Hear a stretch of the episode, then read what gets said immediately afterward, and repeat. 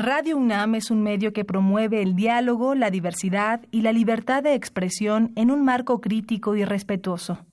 Los comentarios expresados a lo largo de su programación reflejan la opinión de quien los emite, mas no de la radiodifusora.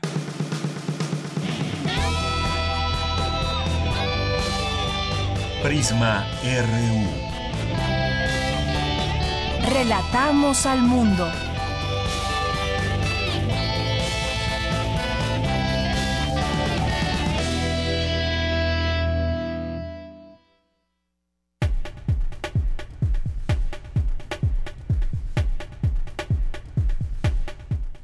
Bienvenido auditorio de Prisma RU de Radio UNAM.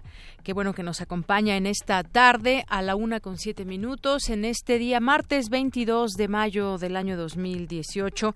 Gracias por su preferencia. Mi nombre es Deyanira Morán y vamos a empezar comentándole lo que tendremos hoy en el programa. Eh, hoy vamos a a tener la oportunidad de platicar con varios académicos sobre el debate presidencial al análisis. Estará con nosotros la doctora María Cristina Rosas, eh, estará la doctora Georgina Cárdenas Acosta, que es investigadora del Centro de Investigaciones de Estudios de Género de la UNAM. Eh, la doctora María Cristina Rosas es académica de la Facultad de Ciencias Políticas y Sociales de la UNAM y el doctor Clemente Ruiz Durán también nos acompañará, académico de la Facultad de Economía Junto con ellos, pues vamos a tratar de eh, analizar lo que fueron estas propuestas del debate, segundo debate presidencial, temas sin duda importantes, en donde se discutieron varias cosas, se dieron propuestas que sería valdría la pena analizarlas desde esta perspectiva del conocimiento, desde esa perspectiva de em, los académicos que conocen de estos temas. Esto lo vamos a tener en la segunda hora, así que no se lo pierda. Y en nuestra primera hora vamos a platicar con el doctor eh, Gerardo García Luna Martínez, él es director de la Facultad de Artes y Diseño de la UNAM. Eh, estará en un periodo desde 2018, hace unos, unas semanas tomó eh, protesta este cargo y estará al frente de la facultad hasta el 2022. Vamos a platicar con él sobre sus planes y proyectos para la facultad. Vamos a tener también a Alejandro Toledo, escritor, ensayista, miembro del Sistema Nacional de Creadores de Arte. Nos va a platicar sobre dos libros sobre correspondencia de Helen Hanf y Virginia Woolf. Eh, también vamos a platicar en el perfil humano con el doctor Octavio Miramontes Vidal, que es investigador del Instituto de Física de la UNAM. Esto y más tendremos hoy aquí en Prisma RU. Antes nos vamos a nuestro resumen universitario, nuestro resumen informativo. Relatamos al mundo. Relatamos al mundo. En los temas universitarios, académicos discutieron sobre los posicionamientos de los candidatos a la presidencia de la República ante la reforma educativa. Mi compañera Dulce García nos tendrá los detalles. La obesidad en mujeres embarazadas incrementa el riesgo en la salud de la madre y del bebé. Esto lo alerta en el primer simposio Metabolismo y Obesidad en México eh, a distintos académicos. En unos minutos mi compañera Cristina Godínez nos ampliará esta información presentan en la Coordinación de Humanidades de la UNAM el libro La violencia en México a la luz de las ciencias sociales, obra surgida por la enorme preocupación de la gravedad y la extensión creciente del fenómeno de la violencia. Mi compañera Cindy Pérez Ramírez nos presentará la información. Hace unos minutos, Nestora Salgado, candidata de Morena al Senado, ofreció una rueda de prensa para responder a la difamación que lanzó en su contra el candidato priista José Antonio Mid en el debate pasado. Mi compañera Virginia Sánchez nos tendrá aquí los detalles. En los temas nacionales, un saldo de 16 personas heridas dejó el atentado contra el exfiscal del estado de Jalisco y secretario del Trabajo, Luis Carlos Nájera. La víctima identificó a uno de los atacantes como parte del cártel Jalisco Nueva Generación. Abril se convirtió en el tercer mes más violento desde 1997, al registrar 2.343 denuncias por homicidio doloso, de acuerdo con el Sistema Nacional de Seguridad Pública. Los sabotajes del crimen organizado contra el sistema ferroviario están afectando gravemente las cadenas logísticas, desarticulando al país y convirtiéndose en un problema de seguridad nacional, advirtió la Cámara de la Industria de Transformación de Nuevo León. El gobernador de Chiapas, Manuel Velasco, asumió la presidencia de la Conferencia Nacional de Gobernadores en sustitución de su homólogo tabasqueño, Arturo Núñez. Estados Unidos y México cooperan con Cuba en la investigación sobre las causas que llevaron a un Boeing 737 eh, a estrellarse la semana pasada en La Habana, en un accidente que causó la muerte de 111 personas. Además, ya la Secretaría de Comunicaciones y Transportes le retiró eh, permiso a esta aerolínea. Desde marzo de 2017, cuando la Secretaría de Movilidad tomó el control de los parquímetros, los recursos recaudados están en total opacidad. De acuerdo con el diario Reforma, una ex trabajadora de la Asamblea Legislativa del Distrito Federal recibió como persona física cuatro millones de pesos, cuatro millones de pesos para la reconstrucción de Álvaro Obregón, pero no se especializa en construcción. Continúa la ola de calor. El Servicio Meteorológico Nacional informó que se esperan temperaturas superiores a 35 grados en 27 estados, pudiendo superar los 45 grados en Sonora, Sinaloa y Chihuahua. En temas de economía, el estímulo fiscal para el impuesto especial a producción y servicios, el IEPS, aplicado a gasolinas y diésel, ligó cinco semanas de incrementos y registró un máximo esta semana. El pasado 18 de mayo, el saldo de las reservas internacionales del país fue de casi 133, 173 mil millones de dólares. Esto significó una reducción semanal de 198 millones de dólares. En los temas internacionales, los sindicatos de los funcionarios franceses organizan este martes su tercera huelga en siete meses contra las políticas del presidente Emmanuel Macron, en específico contra el congelamiento salarial. Una fiscalía alemana informó que solicitará la extradición por rebelión del ex líder catalán Carles Puigdemont a España por su papel en el conflicto independentista de la región. Hoy en la UNAM, ¿qué hacer y a dónde ir? Te invitamos al conversatorio La política comercial peruana en el marco del proceso de integración económica latinoamericana con la ponencia del maestro Ricardo Fernando Borda, docente de la Escuela Profesional de Negocios Internacionales de la Universidad César Vallejo en Perú. Este evento contará con la moderación de la doctora Mariana Aparicio Ramírez, profesora asociada del Centro de Relaciones Internacionales de la Facultad de Ciencias Políticas y Sociales. Asiste hoy, en punto de las 16 horas, a la sala Lucio Mendieta y Núñez de esta facultad. La entrada es libre. No te puedes perder el programa especial de Encuentro México 2018 los desafíos de la nación, las plataformas electorales discutidas por los universitarios, que se realizaron en el mes de abril con el objetivo de analizar, desde el ámbito académico, las plataformas de los candidatos a la presidencia de la República, con la presencia de representantes de cada uno de los partidos políticos y académicos universitarios, especialistas en los temas a tratar, todos los martes y jueves en punto de las 18 horas. Sintoniza TV UNAM por el canal 20.1 de televisión abierta el Centro de Investigaciones sobre América Latina y el Caribe organiza la conferencia Cuba, Cambio y Continuidad en el siglo XXI, impartida por el doctor Adalberto Santana Hernández, quien ha basado sus estudios en temas como el narcotráfico y la migración, así como el pensamiento político latinoamericano. Asiste hoy a las 17 horas al Auditorio Leopoldo Sea, ubicado en el piso 3 de la Torre 2 de Humanidades en Ciudad Universitaria.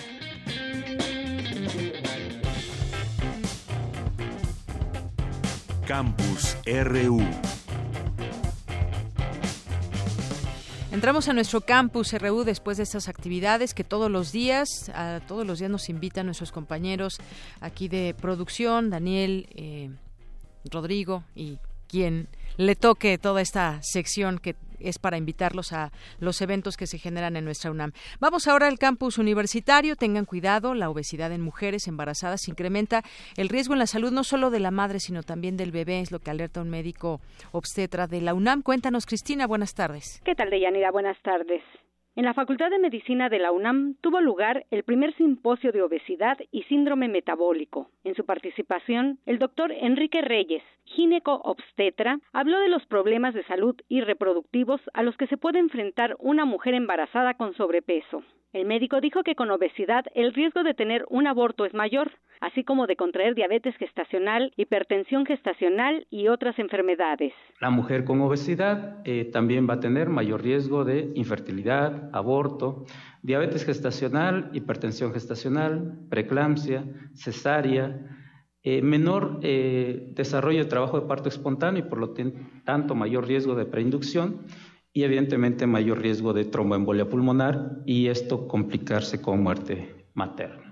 En el bebé, en el neonato, vamos a tener mayor riesgo de macrosomía, por lo tanto mayor riesgo de distosia de hombros, de efectos del tubo neural, muerte fetal y muerte neonatal en los primeros 28 días de vida. La recomendación, además de una buena nutrición y ejercicio, es la participación del médico responsable del cuidado clínico. El consejo nutricio y la actividad física en la mujer con obesidad y con el sobrepeso podrían tener más éxito si nosotros eh, participamos en esas intervenciones, particularmente si el líder del cuidado clínico participa en esa intervención. Algunas intervenciones que nos recomiendan para prevenir estos eh, desenlaces antes y durante el embarazo es que tenemos que involucrar a una serie de eh, factores que rodean a la mujer embarazada con obesidad. Tenemos que involucrar a la familia, tenemos que involucrar a los trabajadores, a la academia, involucrar a la comunidad, a la industria, al gobierno y en general a la sociedad. El doctor Reyes concluye que la obesidad en el embarazo incrementa el riesgo de morbimortalidad materna, fetal y neonatal, por lo que recomienda la realización de una intervención médico-nutricia para limitar la ganancia de peso. También realizar el tamizaje temprano de diabetes mellitus gestacional y preeclampsia. Deyanira, este es mi reporte. Buenas tardes. Gracias, Cristina. Buenas tardes. Vamos ahora con mi compañera Cindy Pérez Ramírez. Presentan en la Coordinación de Humanidades de la UNAM el libro La violencia en México a la luz de las ciencias sociales, obra surgida por la enorme preocupación de la gravedad y la extensión creciente del fenómeno de la violencia en nuestro país. Adelante, Cindy. Deyanira, muy buenas tardes. El volumen recoge una selección de las ponencias presentadas en las sesiones mensuales del Seminario Permanente Cultura y Representaciones Sociales que se desarrolló a lo largo del año 2013 en el Instituto de Investigaciones Sociales de la UNAM y que versó sobre el tema de la violencia en México a la luz de las ciencias sociales. Durante el acto, el coordinador de Humanidades de la UNAM, Alberto Vital Díaz, se refirió a la implicación en esta problemática del Estado débil. Para quienes nacimos hacia la eh, principios de la segunda mitad, hacia los años 50 o antes, las generaciones, esa generación y las anteriores, la idea de pensar un Estado mexicano débil eh, hubiera sido en nuestra juventud, eh, hubiera sido algo inconcebible. Y sin embargo, el doctor Pérez Taylor desarrolla este concepto que se relaciona con un concepto que también ha presentado el doctor Gilberto Jiménez en su exposición, que es eh, la noción de mafia. Eh, hay que poner todo el énfasis posible en el hecho de que eh, no podemos de ninguna manera permitir que nos acostumbremos a esta, a esta noción. Gilberto Jiménez, uno de los coordinadores de la obra y también investigador emérito de la UNAM, dijo que la violencia ligada al narco en México forma parte de lo que se llama nuevas guerras. El modelo de lo que se llama nuevas guerras, por oposición a las guerras clásicas, es la guerra de Vietnam, donde no hay distinción entre combatientes y no combatientes, no hay distinción de género, no hay choque directo, la guerra es de guerrillas, las tácticas es de guerrillas, de emboscadas, etcétera, etcétera. La frente a las mujeres, las violaciones colectivas, la guerra de Vietnam, por ejemplo, son prácticas de terror como arma de guerra. Los americanos exterminaban aldeas enteras para evitar el apoyo al Vietcong, evidentemente, ¿no? Y por otra parte, todo eh, el financiamiento, es decir, todos los medios posibles para conseguir el financiamiento, incluyendo el famoso ranking, es decir, cobro de piso y una serie de cosas, todas las formas de, violencia y en México hemos descubierto una forma muy especial, digamos así, de violencia, son las desapariciones forzadas. El texto La violencia en México a la luz de las ciencias sociales está editado por el Instituto de Investigaciones Sociales de la UNAM y fue coordinado por los investigadores René Jiménez Ornelas y Gilberto Jiménez. Es la información que tenemos. Muy buenas tardes. Muchas gracias, Cindy. Buenas tardes. Vamos ahora con mi compañera Virginia Sánchez, que nos tiene información sobre el rector Enrique Graue y las universidades que deben romper fronteras y fomentar una educación universal. Vicky, buenas tardes. Hola, ¿qué tal, Dayanira y auditorio de Prisma RU? Muy buenas tardes. Así es, pues las universidades necesitan cambiar para mantener su vigencia en el futuro y romper las fronteras que permitan impulsar una educación y cultura universal. Así lo señaló el rector de la UNAM, Enrique Graue, durante su participación en el cuarto Encuentro Internacional de Rectores Universia 2018 que se lleva a cabo en la Universidad de Salamanca. Y el rector también aseguró que entre las universidades deben pues coadyuvar en la creación de un mundo distinto, diverso y tolerante para que se materialice en el quehacer de los jóvenes y del mundo actual. Escuchémosle. Lo que tenemos que decirnos a todos que debemos ver hacia el futuro con un ánimo diferente, con un ánimo de romper fronteras, de una cultura universal, de una educación universal. Y para ello necesitamos tener la intención de hacerlo, la necesidad de innovarnos y reinventarnos para poder seguir vigentes en el futuro. Es hacer al mundo distinto, diverso y tolerante. En el fondo lo que pretendemos de nuestros jóvenes y del mundo actual habló de la importancia que, de que las universidades se internacionalicen, ya que dijo actualmente la investigación se desarrolla en redes académicas, por lo que es fundamental para los estudiantes pues vivir estas experiencias de movilidad a otros países y así entender tanto otras culturas, otros idiomas, otras lenguas y con esto pues que les ayude a comprender el mundo en un contexto más global. Y bueno, de Yanira también te comento que en el marco de este encuentro se llegó a un acuerdo precisamente los rectores de ambas universidades, de la UNAM y de la Universidad de Salamanca, para una dirección de tesis doctorales de manera conjunta. Es decir, que podrán los estudiantes de doctorado, tanto de la UNAM como de la Universidad de Salamanca, podrán realizar sus tesis bajo la dirección de profesores de ambas instituciones y, pues, en su caso, obtener el grado.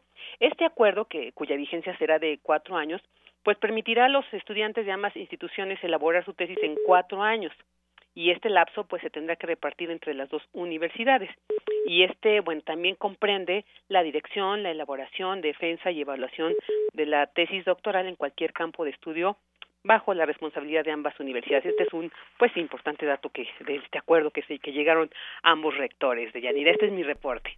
Vicky, muchas gracias. Buenas tardes. A ti, buenas tardes. Porque tu opinión es importante, síguenos en nuestras redes sociales, en Facebook como Prisma RU y en Twitter como arroba PrismaRU.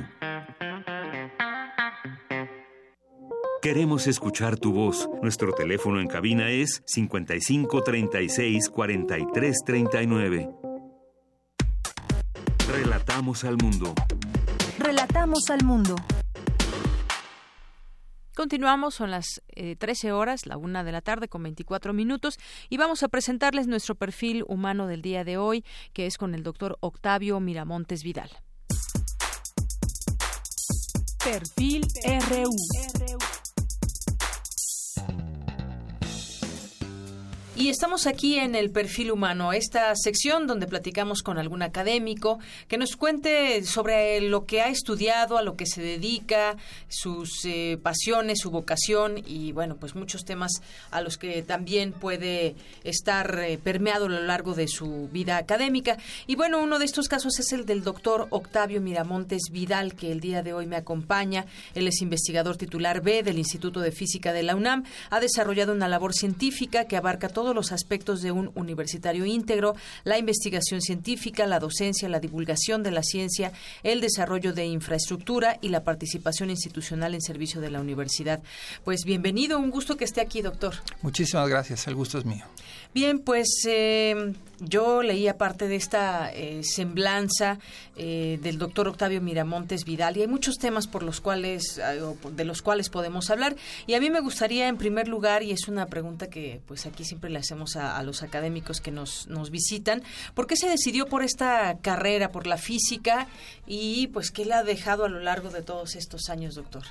Sí, gracias. Bueno, yo vengo de una familia que tiene una cierta tradición en ciencias, entonces desde que yo era muy pequeño, em, en realidad lo que a mí me gustaba era la biología. Y entré en la Facultad de Ciencias de la UNAM a estudiar biología pero me di cuenta que no era el tipo de biología que a mí me gustaba, entonces decidí hacer un cambio de carrera y me fui a física. Mi intención era aprender física y aprender matemáticas para la nueva biología que se está desarrollando, que es una biología mucho más formal que aquella de, antigua, digamos, que era simplemente hacer pues clasificación de, los seres vivos. Ahora la, biología es una ciencia que tiene mucha teoría y, pues muchas matemáticas. Entonces yo dije, bueno, ese es el tipo de ciencia que yo quiero hacer y, ese, y esa fue la, la, manera, digamos. Claro, y la física que lo ha llevado por distintos eh, caminos. También usted fue uno de los primeros estudiantes mexicanos en graduarse con un doctorado en eh, estudio de la complejidad y la dinámica de la vida y las sociedades desde la perspectiva de los sistemas complejos y la física no lineal. Platíquenos un poco de este, de este trabajo.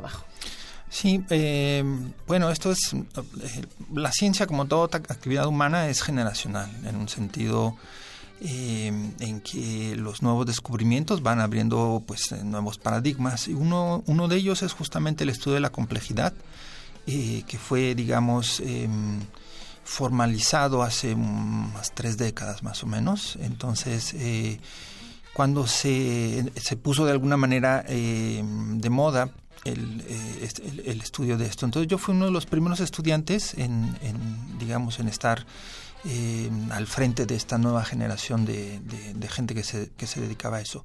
En, en aquella época, hoy, eh, hoy en día, por ejemplo, cada toda universidad que, sea una, universidad de prestigio tiene un centro de ciencias de la complejidad, incluida la UNAM. pero en aquella época pues era estaba en sus pininos, apenas comenzaba.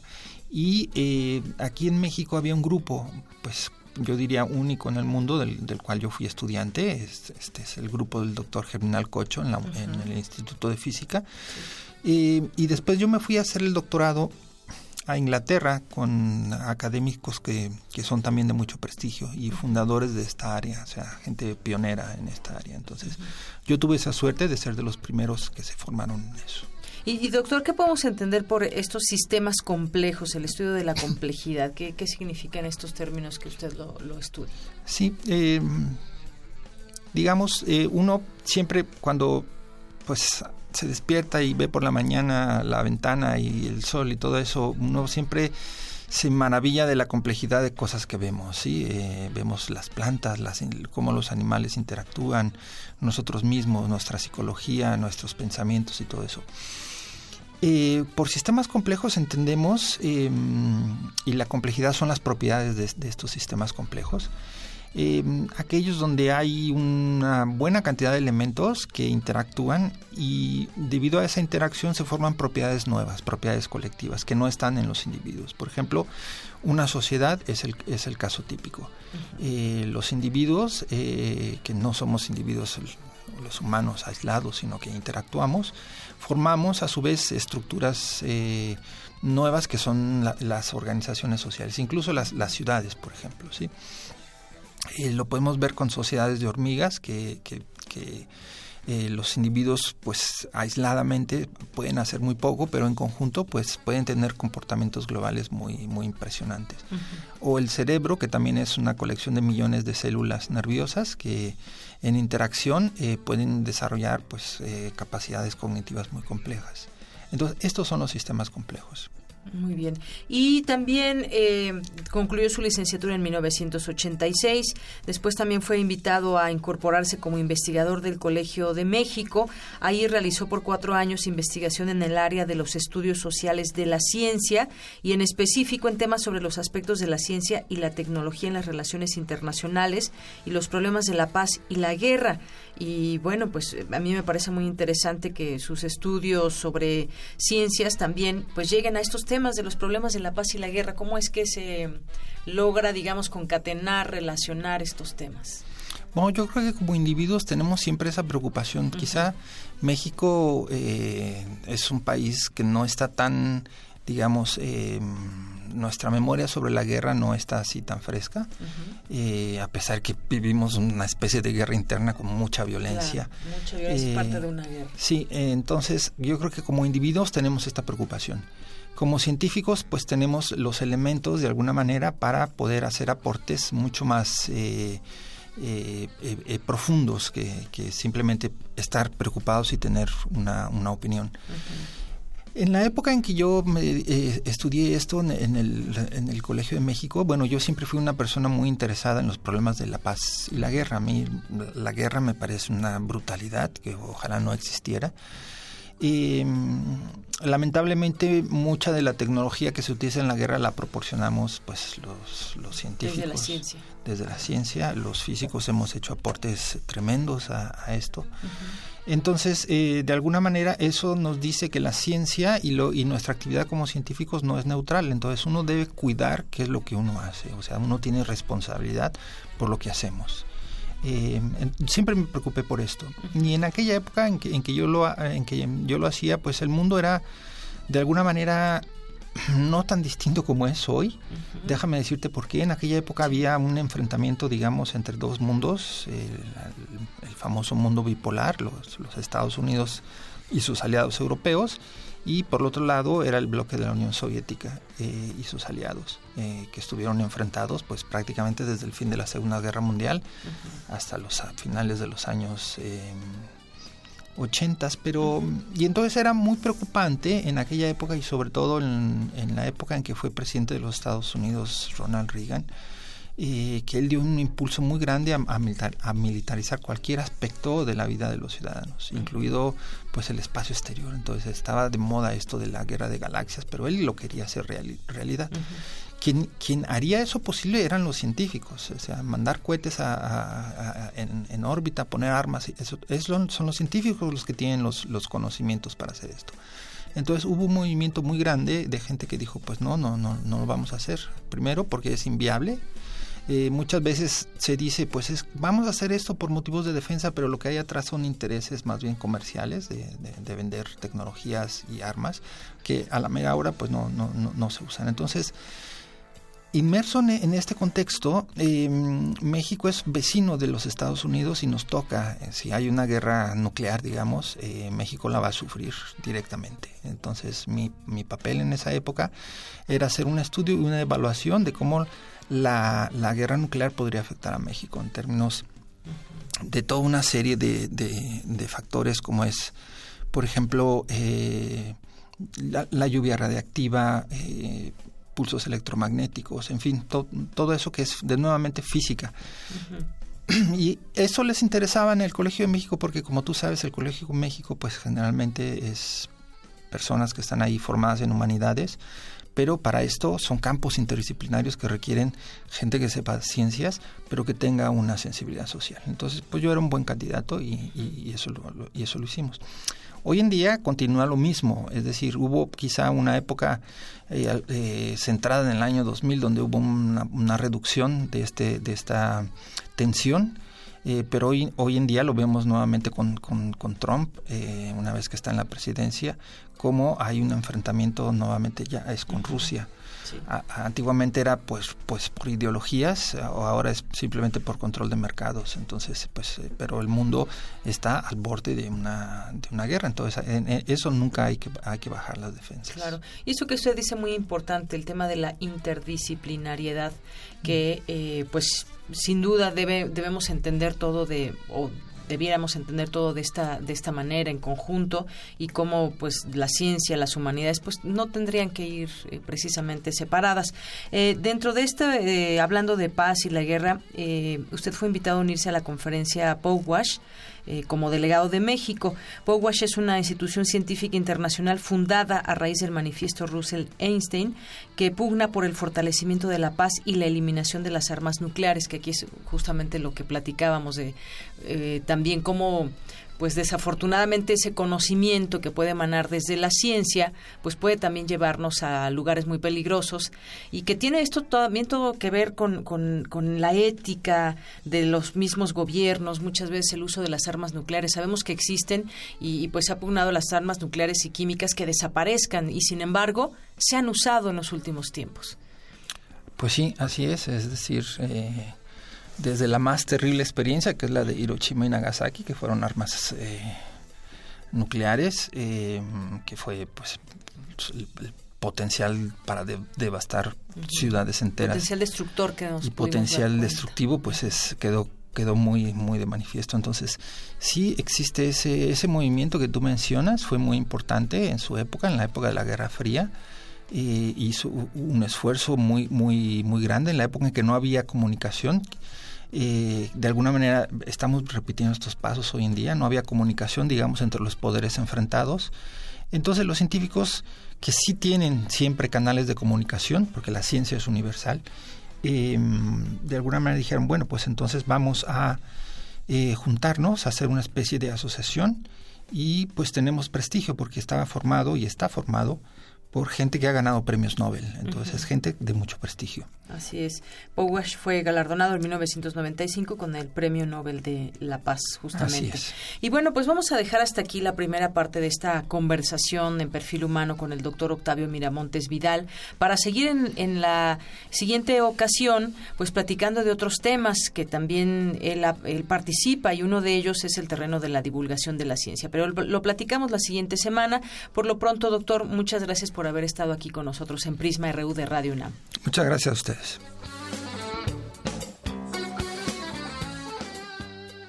Queremos escuchar tu voz. Nuestro teléfono en cabina es 55 36 43 39.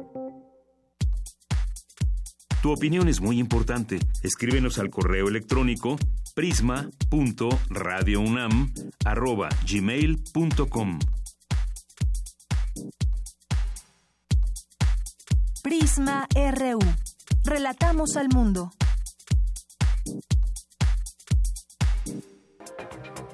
Internacional RU. La Autoridad Nacional Palestina pidió a la Corte Penal Internacional iniciar una investigación efectiva e inmediata de los crímenes de la ocupación israelí, incluidos los asentamientos judíos y la última matanza en Gaza, que dejó decenas de muertos ante las amenazas del secretario de Estado estadounidense Mike Pompeo de que impondrá las sanciones más fuertes de la historia contra Irán, el presidente de esta nación, Hassan Rouhani, advirtió que nadie puede decirle a su país cómo actuar. Pero el mundo ya no acepta esta lógica. No es de ninguna manera aceptable que un hombre que había estado trabajando en un centro de espionaje por años y ahora se ha convertido en el secretario de Estado de Estados Unidos, comienza a decir cosas extrañas. Comienza a decirle a Irán y a otros países qué hacer. Esto es ridículo y una broma. ¿Quién eres tú para decidir por Irán y por el mundo? Italia está pendiente de la decisión de su presidente Sergio Mattarella, quien tiene que decidir si acepta o no a Giuseppe Conte como nuevo primer ministro del país. Lo anterior ante su inexistente experiencia política y las dudas en torno a su currículum profesional. El líder del movimiento Cinco Estrellas, Luigi Di Maio, defendió su postulación. Es sobre todo una solución de compromiso aceptable para los dos jefes de las formaciones antisistema. Es un profesional de muy alto nivel, una persona que viene de la periferia del país. El éxodo de venezolanos a otros países de la región, que comenzó hace cuatro años, continuará a lo largo de este 2018, alertó hoy en Bruselas el alto comisionado de las Naciones Unidas para los Refugiados.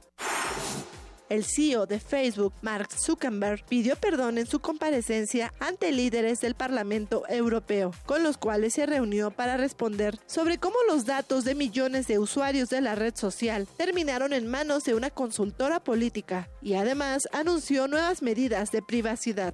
Dentro de tres días lo vamos a aplicar cuando entre en vigor.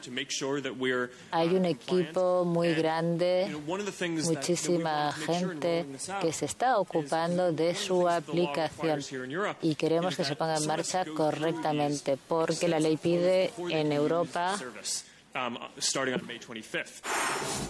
la lava del volcán hawaiano Kilauea, en erupción desde hace tres semanas, continúa aproximándose a una planta térmica de la isla que contiene sustancias inflamables y podría provocar una emisión incontrolable de gases tóxicos.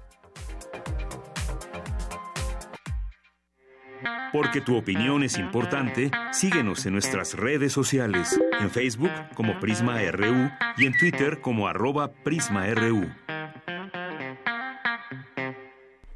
Continuamos una de la tarde con 40 minutos. Después del perfil vamos ahora a platicar con el doctor Gerardo García Luna Martínez. Él es director de la Facultad de Artes y Diseño de la UNAM.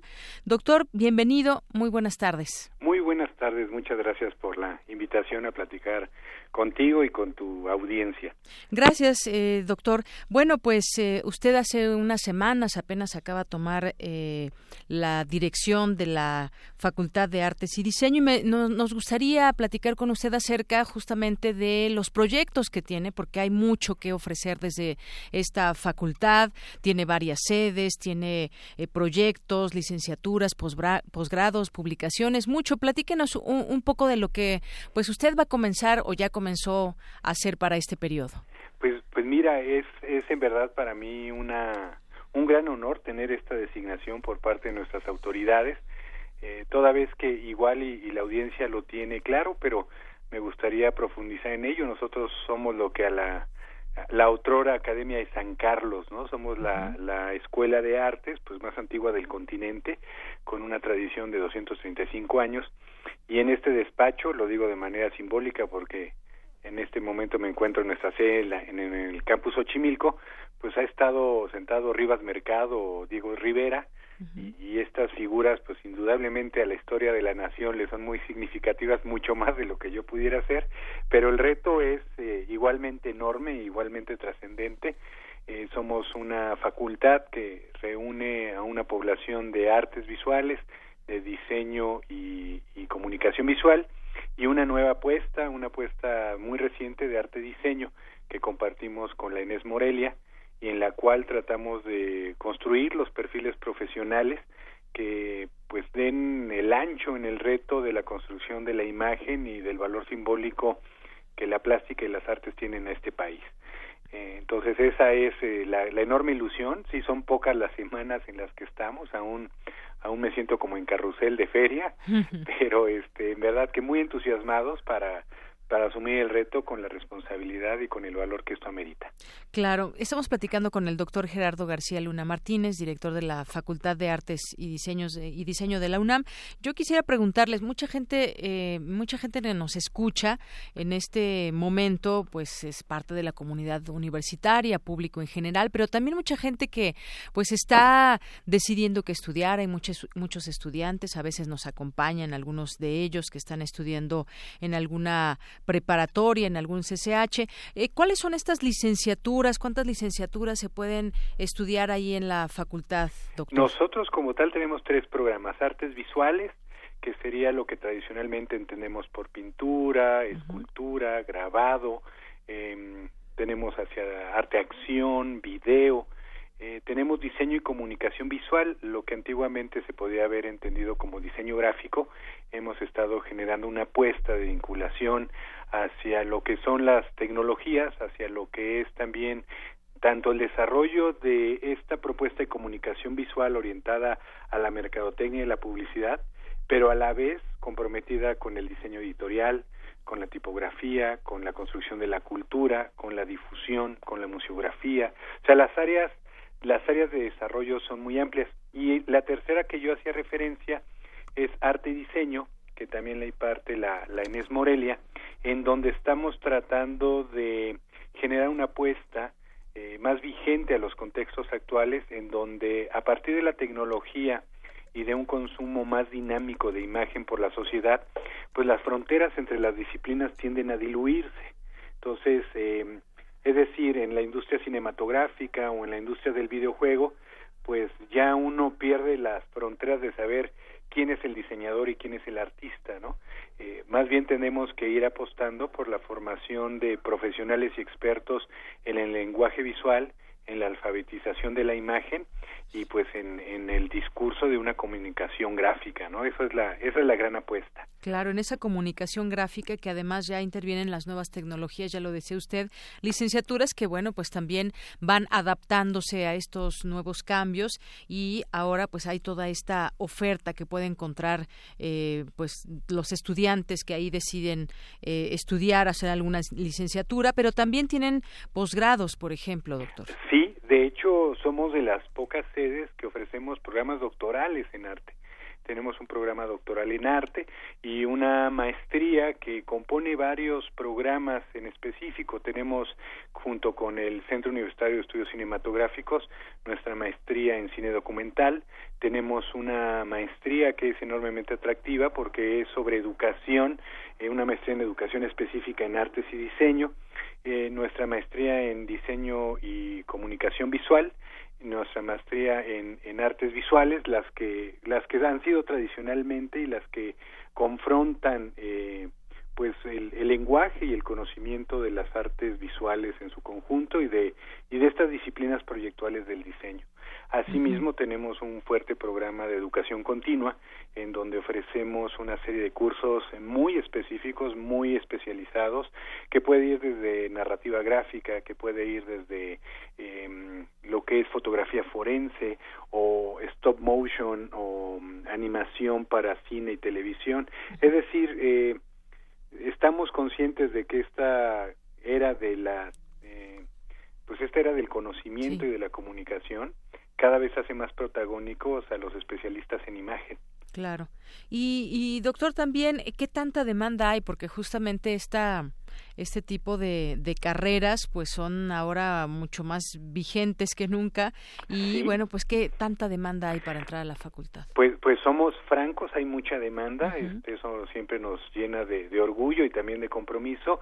De las dentro de las 10 licenciaturas más demandadas de nuestra universidad, de este gran paquete de 123 licenciaturas que ofrecemos. Nosotros históricamente estamos entre las 10 más demandadas y, y, los campus universitarios que ofrecemos estos saberes, que a saber son Acatlán, Cuautitlán y nosotros, tanto en nuestro campus de Xochimilco como en el campus de Tasco, este, pues siempre tenemos una demanda muy asidua. Eh, tenemos eh, altos eh, niveles en nuestro examen de, de admisión, ¿no? Los puntos para ingresar con nosotros pues son altos, los que nos da una población estudiantil este pues muy comprometida, ¿no? Y con, con muchas ganas de, de, de gastar sus años más maravillosos en la universidad con nosotros. Así es, y qué bueno que lo menciona también porque tiene también eh, varios campus donde se pueden hacer pues distintos proyectos y distintos estudios. Así es, nuestra Academia de, de San Carlos, nuestro edificio histórico que está en la calle de Academia 22, que no solamente tiene esta capacidad o esta oferta educativa, tanto a nivel, en este caso es de posgrado y educación continua, sino que alberga eh, bienes patrimoniales artísticos de la nación. No, no, podemos decir que sean solo exclusivas de, de la universidad, sino que son de la nación. 70 mil bienes patrimoniales en donde hay obras artísticas, nuestras galerías históricas exponen de manera permanente numismática y exposiciones de escultura, eh, esculturas traídas por Manuel Tolsá o Rivas Mercado que, que engalanan ¿no? nuestros patios en la academia, el campus Tasco que tiene las tres licenciaturas y también un desarrollo eh, pues muy fecundo sobre los eh, el arte platero y joyero de esta entidad federal. Tenemos nuestro campus en Xochimilco, en Santiago Tepalcatlalpan, en donde ofrecemos nuestras licenciaturas. Es este nuestra eh, población juvenil más demandante, más activa y, y más creativa y, y finalmente una presencia en el edificio de posgrado en Ciudad Universitaria, donde tenemos eh, aulas específicas, el edificio A y B de esta gran dona de, de posgrado, este, pues propiamente está nuestro resguardo y en donde pues tratamos de generar una reflexión y una investigación con alcances doctorales sobre pues las artes visuales y sobre el diseño. Muy bien, bueno, pues ahí están las distintas sedes, en ellas también hay bibliotecas, hay distintas actividades, talleres, se pueden meter a su página y ahí también pueden encontrar toda esta información de, de lo que llevan a cabo también en el día a día. Doctor, pues yo le agradezco mucho esta plática aquí en Prisma RU de Radio UNAM, no sé si desea agregar algo más. No, pues agradecer esta entrevista, el que nos des una tribuna para explicar la, la pujanza y el valor dinámico que tiene esta comunidad que me toca representar eh, cuatro años, pero ponerlas a sus órdenes. Estamos, eh, como ha sido históricamente nuestra función, eh, construyendo la imagen al servicio de esta nación y, y, y gustosos de construir cultura, arte y conocimiento. Muy bien, pues esta tribuna queda abierta para cualquier información que nos quiera eh, que nos quieran compartir desde allá. Doctor, muchas gracias. El agradecido soy yo. Buenas tardes. Hasta luego, muy buenas tardes. Al doctor Gerardo García Luna Martínez, director de la Facultad de Artes y Diseño de la UNAM, y él estará hasta el estará en el periodo 2018-2022. Porque tu opinión es importante, síguenos en nuestras redes sociales, en Facebook como Prisma RU y en Twitter como arroba PrismaRU. Queremos escuchar tu voz. Nuestro teléfono en cabina es 55 36 43 39.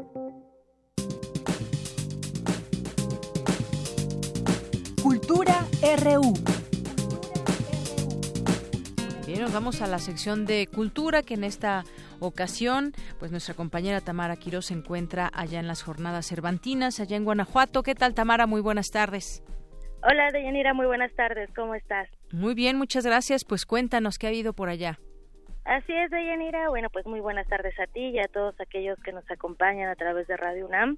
Les cuento que hoy me encuentro en Guanajuato, justo en el Teatro Juárez, este maravilloso recinto construido entre 1873 y, y 1903 eh, con un proyecto del ingeniero José Noriega, quien también diseñó los teatros Manuel Doblado en León, Guanajuato, muy cerca de aquí, también el, Museo de la Paz en San Luis Potosí y el Morelos en Aguascalientes. Y bueno, les platico que el proceso de construcción fue interrumpido por algunos años y se retomó eh, también 1893 por el arquitecto Antonio Rivas Mercado y también el ingeniero Alberto Male para inaugurarlo el 27 de octubre de 1903 por el entonces presidente Porfirio Díaz. En esa inauguración se presentó la ópera Aida de Giuseppe Verdi y hoy, 22 de mayo del 2018, alberga el vigésimo octavo coloquio cervantino internacional de Yanira. Este coloquio, les comento que fundamenta su plataforma en el Museo Iconográfico del Quijote, ubicado aquí en Guanajuato, y ha abordado con más de 300 ponencias las riquezas y también las relaciones de la obra de Miguel de Cervantes de Miguel de Cervantes Saavedra y desde hace dos años a partir de la edición número 27, se ha enfocado en los estudios históricos y antropológicos de la tradición literaria desde el siglo XVI. En esta edición número 28 del Coloquio Cervantino Internacional se abordará la literatura mexicana en la época de Cervantes. Esto en continuidad con el coloquio del año pasado, que fue denominado Antecedentes Cortesianos en Cervantes, el cual abordó la figura de Hernán Cortés como autor de la historia verdadera de la conquista de la Nueva España y también la literatura del siglo XVI, tanto española como americana. Este año se ha convocado a connotados especialistas enfocados en estudios históricos, antropológicos, literarios y, bueno, nacionales e internacionales, quienes hablarán de la literatura que surgió antes y a la par de la obra de Cervantes en México. Tuvimos la oportunidad también de conversar con el antropólogo francés Christian Duverger, quien ha desarrollado una notable actividad como arqueólogo en México y América Central. Y bueno, platicamos con él antes de abrir este coloquio cervantino internacional con la conferencia Literatura Mexicana en la época de Cervantes. Vamos a escuchar. La idea del coloquio de este año es reconsiderar lo que es literatura en México y la propuesta va a ser de considerar a los cronistas como autores, como literatos. Vamos a explicar un poco cómo se mezclaron la parte prehispánica y la parte hispánica, porque finalmente una gran, gran parte de lo que tenemos aquí en México, en la Nueva España del siglo XVI, es una literatura mestiza, pero que no ha sido reconocida como tal, ¿no? como literatura hay que saber que están presentes los mejores especialistas de realmente de México y de, Europa. Y lo, importante creo yo es que al lado de Cervantes de las letras de, de España se desarrolló aquí algo específico, algo mexicano algo nuevo hispano. Son todos los autores contemporáneos de, Cervantes, pero son conocidos como fuentes. Por ejemplo, Sahagún lo, lo, utilizamos como fuente sobre el mundo prehispánico, pero no directamente como autor.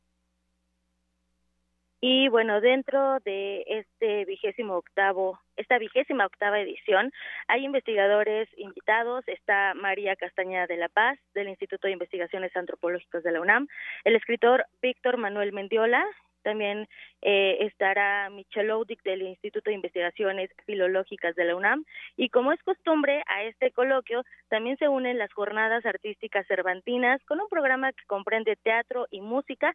Mañana estará el pianista Mauricio Nader, quien hará un recorrido musical por el repertorio concebido en México en el siglo XVIII y hasta la actualidad. Así que todavía hay mucho que escuchar, mucho de qué enterarse de Yanira. También habrá ópera y, claro, entre meses cervantinos. Así que los invito a seguir lo que sucede en este vigésimo octavo Coloquio Cervantino Internacional a través de este espacio en Radio UNAM. Muy bien, pues ya nos seguirás platicando eh, el día de mañana. Por lo pronto, muchas gracias, Tamara, por esta información que nos traes desde Guanajuato en estas jornadas cervantinas. Muchas gracias. Al contrario, gracias a ti y muchos saludos. Y bueno, regreso los micrófonos allá a la Ciudad de México, Adolfo Prieto 133. Que tengan una excelente tarde. Gracias, muy buenas tardes. Y bueno, pues vamos a continuar. Es la una con 56 minutos. Y hay algunas cosas, ya llegaron nuestros invitados que tendremos en un momento más. No se pierda también esta mesa de debate que tendremos post-debate. Haremos tal vez un análisis o debate con ellos porque, eh, pues, eh, lo que nos interesa ahora, más allá de todas las, las frases y los eh, enfrentamientos que hubo ahí entre los eh, candidatos que ya hay como pues en este mundo de las de las redes sociales y demás entre memes, caricaturas y demás, pero analicemos también qué, qué tanto alcance tienen estas propuestas que nos dieron en tres temas que se destacaron en esta ocasión: comercio exterior e inversión, seguridad fronteriza y combate al crimen tras nacional, así como los derechos de los migrantes. Y ya salieron algunas, eh, algo que decíamos también previo al debate, es que nos gustaría que la información que se vierta ahí, las propuestas, pues que sean viables, que nos digan los cómo, pero también que se que se vierta el menos número posible de mentiras, que quisiéramos no escuchar ninguna, pero desafortunadamente en este intento por atacarse entre unos y otros se pueden dar situaciones que no son del todo reales. Y hoy verificado.mx eh, destaca información donde dice hay menos estadounidenses estudiando en México de los que afirmó José Antonio Mid. Durante el debate, el candidato presidencial, exsecretario de Relaciones Exteriores, tropezó con un dato eh, sobre migración. Dijo, esta política de deportación de Estados Unidos hoy implica que en nuestras escuelas y en nuestros institutos de salud haya 600.000 mil niños americanos. Y la calificación que le pone verificado es falso para sustentar el dato de que 600.000 mil niños estadounidenses estudiaban y atendían su salud en México el equipo de campaña del candidato dijo a verificado 2018 que había utilizado cifras de la Embajada de Estados Unidos en México en función del número de pasaportes que se tramitan en esa representación por parte de menores migrantes y retorno y remitió a un artículo de Univision. Sin embargo, la cifra no es precisa. Luego hubo, hubo otra, otro tema. Contrario a lo que dice López Obrador, México sí tiene un superávit comercial en alimentos. Ricardo Anaya confrontó en este segundo debate al candidato de Morena diciéndole que lo que publica en su libro 2018 La salida es falso. Ahí le pidió a López Obrador que se actualizara porque en su último libro reconoce que México tiene un superávit y eh, en efecto, el tabasqueño se equivoca porque México tiene tres años con una balanza comercial positiva e incluso en 2017 tuvo el mayor saldo favorable en 25 años, 5.411 millones de dólares. Y bueno, por último, está la historia que contó Ricardo Anaya sobre la deportación de Ana Laura. No es exactamente como él dijo, recordemos que sacó hasta ahí un, un costal para decir que solamente le habían dado eso para eh, llevar sus cosas y además estaba esposada. Ya se conoce que no es exactamente así la información. Este video de una reunión que tuvo con el, candidato con la migrante, se puede ver que ella no dijo que el costal con ropa hubiera sido suyo, por ejemplo. Eh, también. Eh, eh, la primera imprecisión es que no existen en la Ciudad de México albergues. Dijo que había ido a un albergue. No hay albergues para personas deportadas. El lugar que Anaya El lugar que Anaya visitó sí da hospedaje a quienes no tienen redes de apoyo cuando son regresados al país, pero es un taller de serigrafía del colectivo Deportados Unidos en, lucha, en la lucha.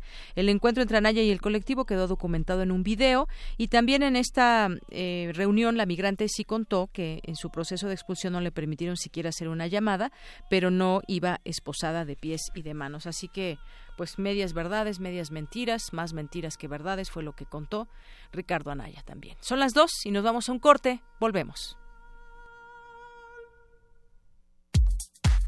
Prisma RU. Relatamos al mundo.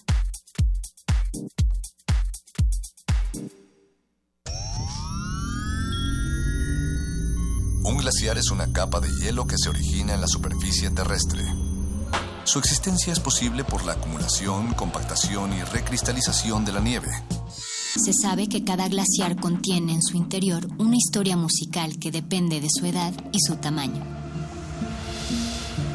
Se sabe también que muy en lo profundo de las aguas polares, todos los glaciares están conectados entre sí.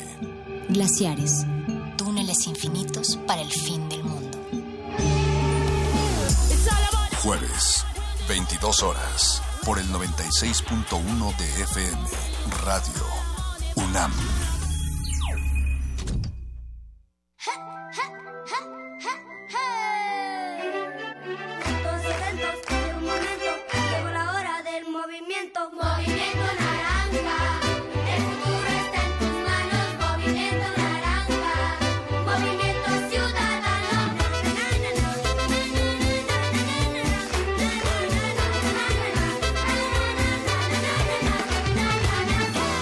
Propaganda institucional de la COE de la entidad. Movimiento Ciudadano. Este es el Estado de México real, el que vives, el que sufres día a día.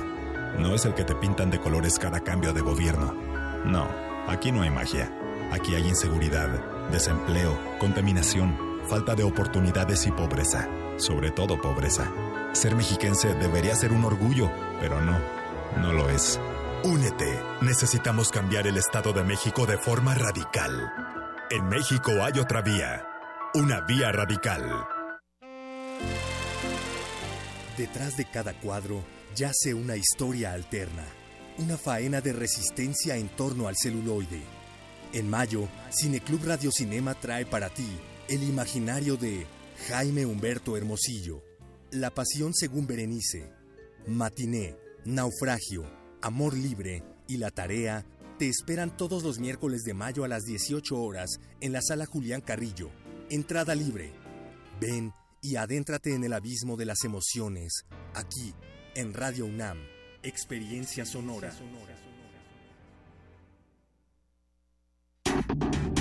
La Facultad de Medicina de la UNAM, a través del Departamento de Psiquiatría y Salud Mental, ofrece a la comunidad universitaria los servicios de su Clínica de Atención Integral para las Adicciones. De lunes a viernes de 10 a 18 horas. Para más información, comunícate al teléfono 56 23 21 27. O consulta la página www.psiquiatria.facmed.unam.mx.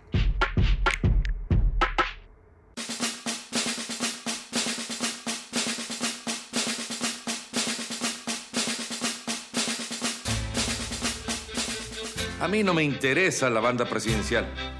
Lo que me importa es cambiar la mentalidad de los mexicanos para encender una revolución de conciencias. Soy el Bronco, candidato independiente a la presidencia de México. Sígueme en Facebook y redes sociales como Jaime Rodríguez Calderón.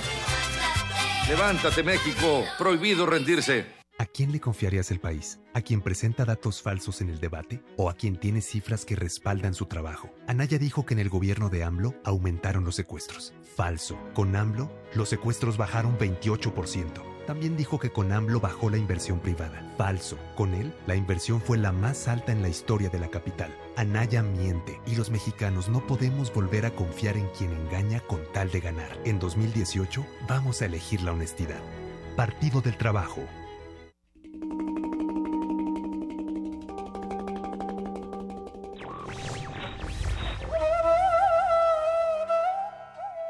Un hombre libre es aquel que, teniendo fuerza y talento para hacer una cosa, no encuentra trabas a su voluntad. Thomas Hughes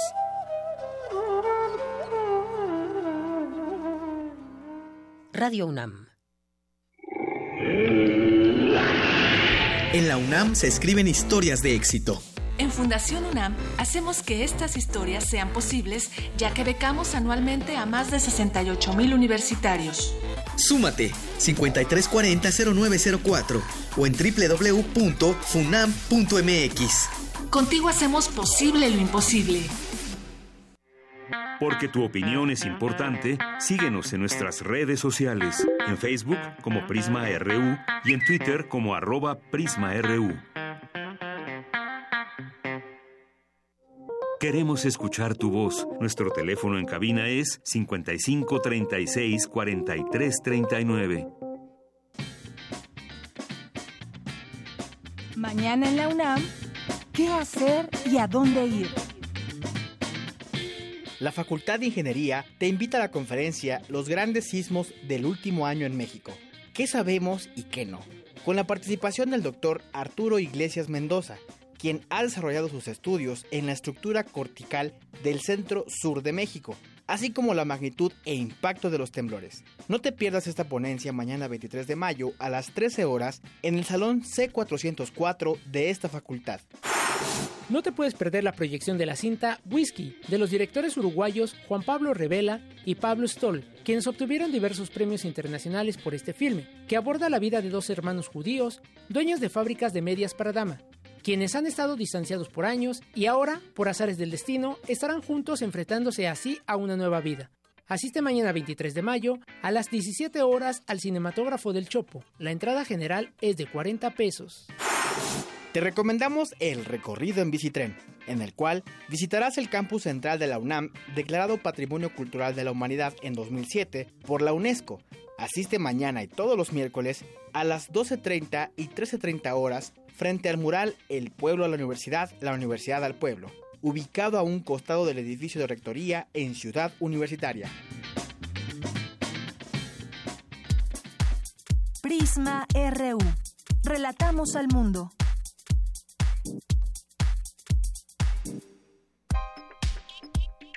Colaboradores RU.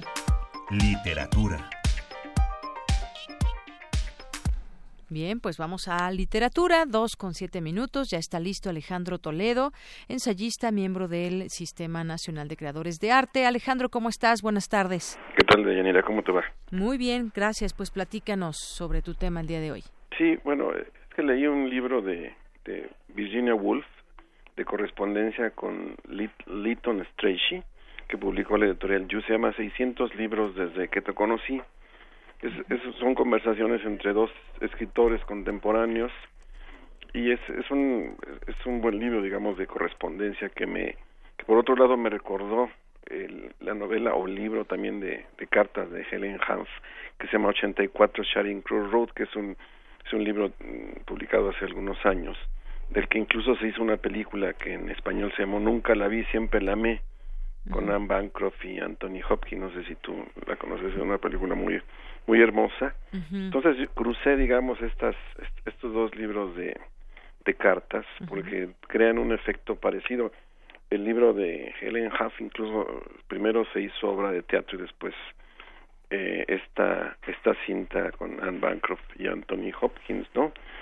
En el caso del libro de Virginia Woolf es, es la amistad que tiene con un escritor contemporáneo de ella que se llama Lighton Strachey él tiene dos libros muy importantes, uno se llama Victorianos Eminentes y otro es una biografía sobre la, la reina Victoria, parece que le obsesionaba el asunto de, de la época victoriana y trabajó mucho sobre eso, ¿no? Eso es una la historia de una amistad que comienza cuando Virginia era muy joven, todavía se llamaba Virginia Stephen, y después ahí hay una carta donde le anuncia su compromiso con, Leonard Wolf y este hay, hay chismes literarios de, de, la época digamos no por ejemplo este yo sabía que que el, rechazo en los diarios eh, ahí ahí se habla de de Joyce de cuando la novela novela Ulises fue ofrecida a la editorial que tenían Leonard Wolf y, y Virginia para publicar Ulises, un libro que estaba siendo rechazado por la censura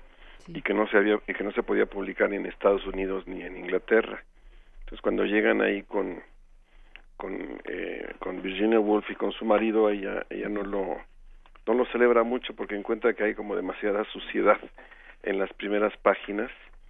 Y es, y es algo que también le comenta aquí a su a su amigo este eh, Laito no dice que que con un tema así este dice eh, llega a resultar una novela monótona no a mí lo, me parece curioso que después ella misma haya hecho una especie de Ulises londinense que es la la señora Dalloway no y este y los dos van avanzando en sus en sus proyectos en la correspondencia que tiene Virginia Woolf con su amigo eh, Lighton Stage no por ejemplo en algún momento ella publica la novela Fin de viaje él le hace algunos comentarios y ella, lo, aprecia lo que va diciendo y explica un poco cuál era su proyecto. Dice lo que quería producir era la sensación de un enorme torbellino de vida tan variado y caótico como fuese posible que la muerte interrumpiera durante un momento pero que luego continuara entonces la, la correspondencia se da en estos términos de una amistad de una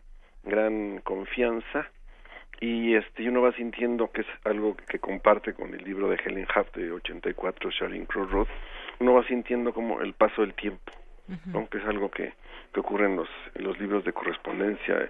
Uno tiene que llenar esos espacios esas lagunas que se crean entre una carta y la otra. A veces pasan a veces no hay la correspondencia digamos, adecuada digamos el diálogo que, que, que produce una carta de respuesta. Pasan enfermedades este eh, con Virginia hay un incluso una crisis de depresiva eh, eh, luego eh, se publican sus libros van siendo celebrados eh, y ese es, es, es un avance que se siente hasta la última carta que es una carta donde Virginia sueña con con su amigo que ya en este momento estaba enfermo y que es una carta que quizá él, él ya no leyó. -huh. Y en el libro del 84, Charing Cross Road, la relación es este, muy simpática porque es una escritora neoyorquina que pide un libro a una librería londinense, lo que crea como una especie de amistad por correspondencia con el encargado de la librería. Y este y ella se va enterando de cómo es la vida en Londres en, en tiempos de la posguerra, en los años 50 y 60, sí. y siempre tiene el plan de ir a visitarlos para conocerlos personalmente, porque le, le ofrecen libros que ella necesita a, a, precios que no son exorbitantes, como luego ocurre cuando uno uh -huh. necesita un, un, libro muy específico, así de un autor, una, la edición tal, uh -huh. curada por no sé quién. A ella este, se crea una, una gran confianza y una amistad literaria, digamos, por correspondencia entre esta escritora neoyorquina y este librero londinense. ¿no? Entonces, es curioso que un, el libro de cartas generó una obra de teatro y después generó una, una película. Y en los dos casos se trata de, este, digo, lo, quienes apreciamos la, los libros, sí. pues disfrutamos estas, este, asomarse, digamos, a la, a, a, dos cocinas literarias distintas, una la relación entre dos escritores contemporáneos, como Virginia Woolf y Leighton Strachey, y otra la relación entre una escritora y, y un librero londinense en una época específica, ¿no? Uh -huh. La cinta realmente es, es, es, es, es entrañable, ¿no? Uh -huh. Se dice que Anne Bancroft vio la, la obra de teatro en Broadway y, y, le, y como un regalo de, de cumpleaños, su marido, que es que era Mel Brooks, le consiguió los derechos y le y le produjo esa película para para que ella la, la actuara no uh -huh. y el resultado realmente es sensacional insisto para aquellos que que amamos los libros ¿no? claro y recuérdame también el nombre de la película Alejandro la película le, le pusieron un título horrendo en español bueno en México Ajá. se llama nunca la vi siempre la amé Uh -huh. que da una idea como equívoca, ¿no? De que sí, fuera sí. una cuestión romántica, amorosa, uh -huh. porque es un amor, pero es un amor por, por los libros. Así es. Y bueno, en inglés uh -huh. se llama 84 Charing Cross Road, igual que el, que el libro de Helen Hunt, ¿no? Muy bien, pues nos llevamos estas dos eh, recomendaciones, esta, este libro del que nos platicas y esa correspondencia que nos acerca también a la vida, eh, pues obviamente su literatura nos lleva a comprender también o a entender muchas cosas de su propia vida, pero la correspondencia tal vez aún más. Y así que pues nos quedamos con estas dos recomendaciones del día de hoy. Sí, el, el, primero es un libro de la editorial Just, es una novedad, es un libro reciente. Y el otro está en el catálogo de Anagrama y creo que es, es fácil conseguir. Muy bien, pues ahí está estas recomendaciones del día y que nos platiques al respecto de estos de estos libros. Alejandro, muchas gracias, te mandamos un abrazo. Gracias a ti, que estés muy bien. Hasta luego, buenas tardes. Relatamos al mundo. Relatamos al mundo.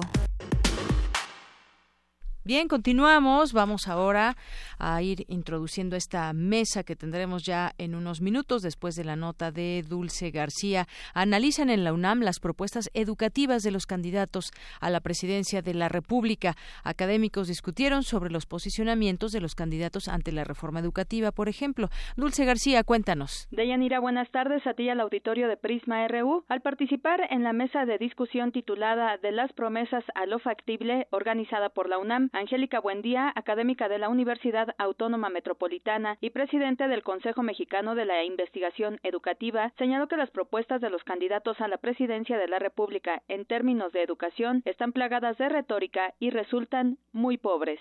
no veo en los tres proyectos rasgos o por lo menos algún tipo de indicio que nos pudiera permitir observar algún proyecto de política educativa en términos de lo que nosotros esperaríamos, sobre todo lo que, los que estamos vinculados pues con el campo educativo. Un rumbo para la educación tampoco una claridad, sí hay un anclaje en las tres propuestas a lo que podría ser el marco institucional, la obligatoriedad de la educación signada en la Constitución, pero a partir de ahí eh, esos trazos, esas líneas se van desfigurando y entonces empieza a haber algunas apuestas por puntos que solamente tocan algunos eh, elementos de lo que ha sido la política en los últimos años. Por su parte, Armando Alcántara del Instituto de Investigaciones sobre la Universidad y la Educación de la UNAM dijo que no es sorprendente el hecho de que no existan propuestas concluidas sobre la educación, ya que los candidatos buscan más impactar en puntos específicos y posiciones, pero sin detallarlos. La opinión pública y, bueno, en, términos generales, los electores,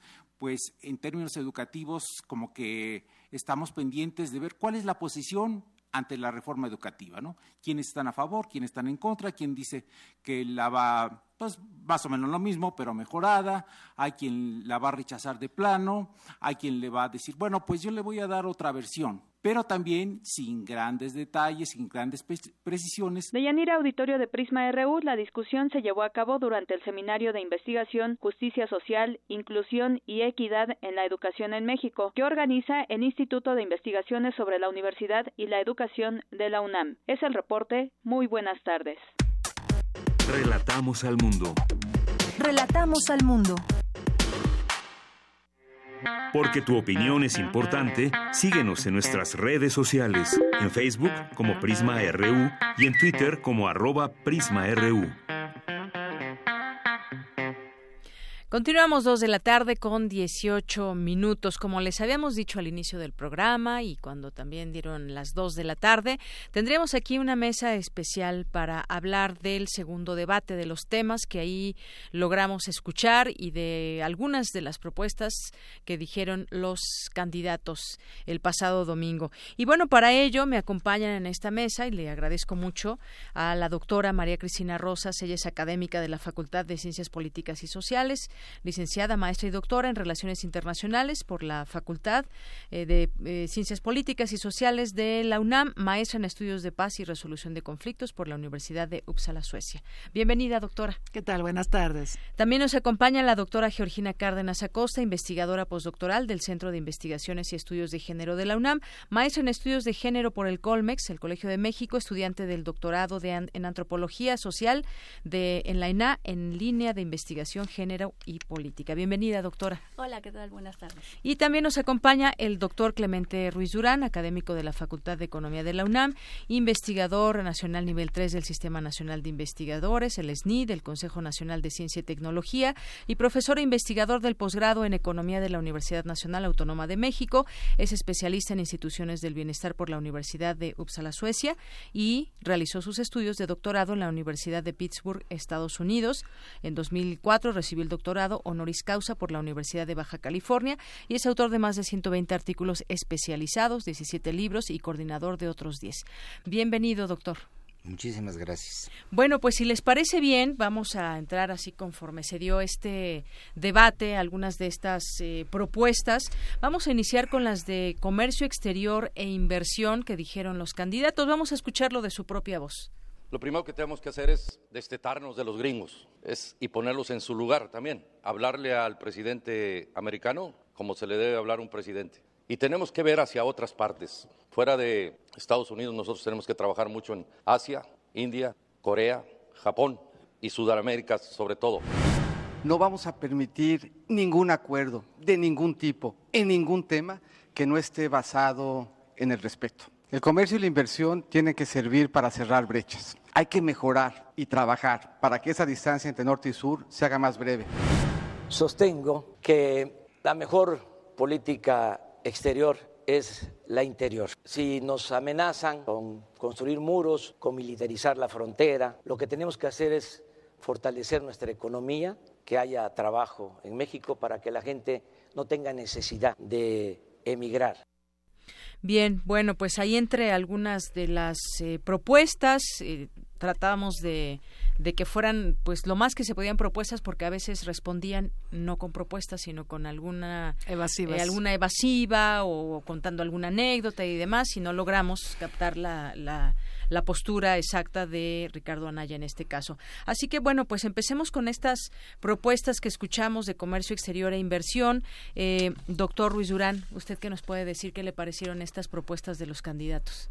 Mire, eh, yo creo que el formato mismo de la discusión no fue el más adecuado. Eh, y lo digo porque, mire, se debía de haber pedido ¿no? a los candidatos 15 minutos que dieran sus propuestas y todo esto. Entonces ellos estaban respondiendo a ciertas eh, preguntas que se les hacen, las preguntas no fueron bien seleccionadas, ¿no? Entonces lo que queda y que a ustedes les pasó, ¿no? Queda mucha difusión en lo que están diciendo, ¿no? Entonces eh, creo que no son precisos, ¿no? Porque estamos hablando del comercio exterior de nuestro país, ¿no? Eh, estamos debatiendo el Tratado de Libre Comercio estamos discutiendo el TPP con otros países. Entonces, había muchos elementos para la cuestión de comercio exterior que eh, quisiéramos haber escuchado a los candidatos que nos dieran una posición eh, precisa, clara, eh, sobre qué es lo, cómo lo piensan interrelacionar eso con la economía nacional. El que más se acerca en ese sentido a una visión de interrelación con el mercado interno es López Obrador, ¿no? López Obrador menciona que va a merecer respeto y que para la mejor respuesta ante el sector externo es eh, fortalecer el mercado interno. Entonces, eso me parece que fue adecuado. De los demás, eh, es decir, tanto del el Bronco como de José Antonio Mid, pues las respuestas fueron muy vagas, ¿no? Sí. Eh, y sin precisar qué es lo que se piensa hacer, ¿no? Es decir, dijeron que eh, José Antonio Mid y el Bronco lo que decían es, pues vamos a pedir respeto, ¿no? Lo cual está bien, pero eh, programáticamente, entonces al país que le están diciendo, ¿por qué me vas a elegir a mí, no? Es decir, me vas a elegir porque voy a pedir respeto, no, es por una serie de motivos que debían de haber sido explícitos, ¿no? Y no, eh, ni los conductores lo hicieron, ni las preguntas lo hacían, entonces eh, lo que tenemos nosotros es un vacío respecto a las propuestas concretas que se piensan eh, lanzar si alguno de ellos gana, ¿no? Y acaso un poco lo que decía López Obrador de que la mejor política exterior es la interior y quizás un poco conocer cuál sería esa, esa política interior. Muchas gracias, doctor. Vamos a escuchar ahora las propuestas que eh, hubo en seguridad fronteriza y combate al crimen transnacional. Vamos a atacar también las causas, promover el deporte, la cultura, que haya oportunidades fundamentalmente para los más jóvenes, una nueva estrategia y déjeme dejarle una última reflexión, exigirle a Estados Unidos que también haga su parte. La violencia eh, no se puede combatir con violencia y que tiene que haber crecimiento económico que no ha habido en México para que haya empleos, para que haya bienestar, para que haya paz y haya tranquilidad. Y que no haya ladrones, pero no solo el ladrón callejero, el ladrón que más daña es el de cuello blanco, el político corrupto. ¿Y dónde está la corrupción? En los aduanales. Hay que cambiarlos a todos. ¿eh? Y si es posible, mocharle la mano. Punto. No hay otra condición. La corrupción se termina poniendo sanciones más contundentes, no sacateándole al buto. Bien, bueno, pues esas fueron las, las propuestas que logramos escuchar. Aquí la doctora eh, Cristina Rosas estaba riendo un poco de esta, de Jaime Rodríguez, que insiste en mochar la mano a los agentes aduanales, dice que por ahí viene todo lo malo. ¿Qué, decir de estas eh, propuestas, doctora? Yo quisiera empezar diciendo que los señores candidatos no tienen la menor idea de lo que es la política exterior de México. Eh, yo recuerdo que el tema del debate era México y el mundo. Para ellos el mundo empieza y termina en Donald Trump, en la frontera con Estados Unidos, y si acaso se mencionó al Telecán, si acaso se mencionó. Pero el mundo ni empieza ni termina en Estados Unidos. El mundo es eh, un entorno diverso, con múltiples actores que jamás mencionaron los señores candidatos. Y eso habla de una pobreza terrible, es una terrible noticia para la política exterior de México. Es eh, realmente lamentable lo que escuchamos de parte de los candidatos y eh, más bien vimos pleitos personales y alusiones y, agresiones particulares. Este, yo esperaba escuchar propuestas de política exterior. Los moderadores no ayudaron mucho, entonces tuvimos un debate pobre eh, en realidad. Ahora, respecto a la seguridad fronteriza, bueno, yo creo que hay que ponerla en un contexto pues más amplio. Eh, respecto a, la, a las agendas de seguridad nacional de Estados Unidos y de México y por supuesto respecto a la agenda de seguridad internacional. Estados Unidos le ha dado mucha prioridad al combate al terrorismo. En México el grave problema que tenemos en materia de seguridad es delincuencia organizada. Eh, ha sido difícil hacerle entender a Estados Unidos que hay una corresponsabilidad en el manejo del tema, que nosotros hemos pagado eh, con sangre y con mucho dinero, con muchas vidas humanas, el precio de combatir a la delincuencia organizada, mientras Estados Unidos no está haciendo su parte. La iniciativa Mérida, lo vimos desde que fue propuesta en su momento, es eh, realmente marginal en términos de coadyuvar a mejores resultados en el combate de la delincuencia organizada. Entonces, eh, yo siento que Estados Unidos se desentiende mucho del tema. México como que frena mucho de la violencia que estaría en Estados Unidos si no fuera por el trabajo que hacemos nosotros.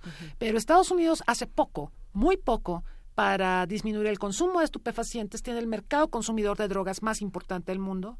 Hace muy poco para evitar el flujo de armas a México, el flujo de, de, armas eh, a partir de la frontera y hace muy poco también para combatir el lavado de dinero. Esos son temas torales si queremos crear, eh, digamos, un entorno más seguro.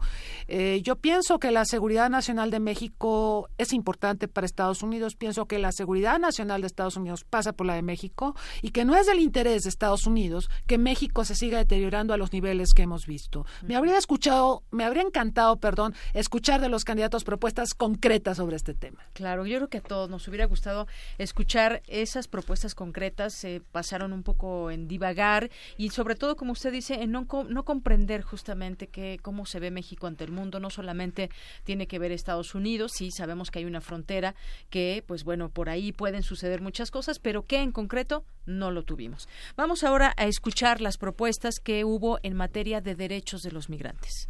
Propongo que los 50 consulados que tiene México en Estados Unidos se conviertan en una especie de procuradurías para la defensa del migrante. Y tercero, anuncio aquí que he invitado para que la próxima embajadora de México en la ONU sea Alicia Bárcenas.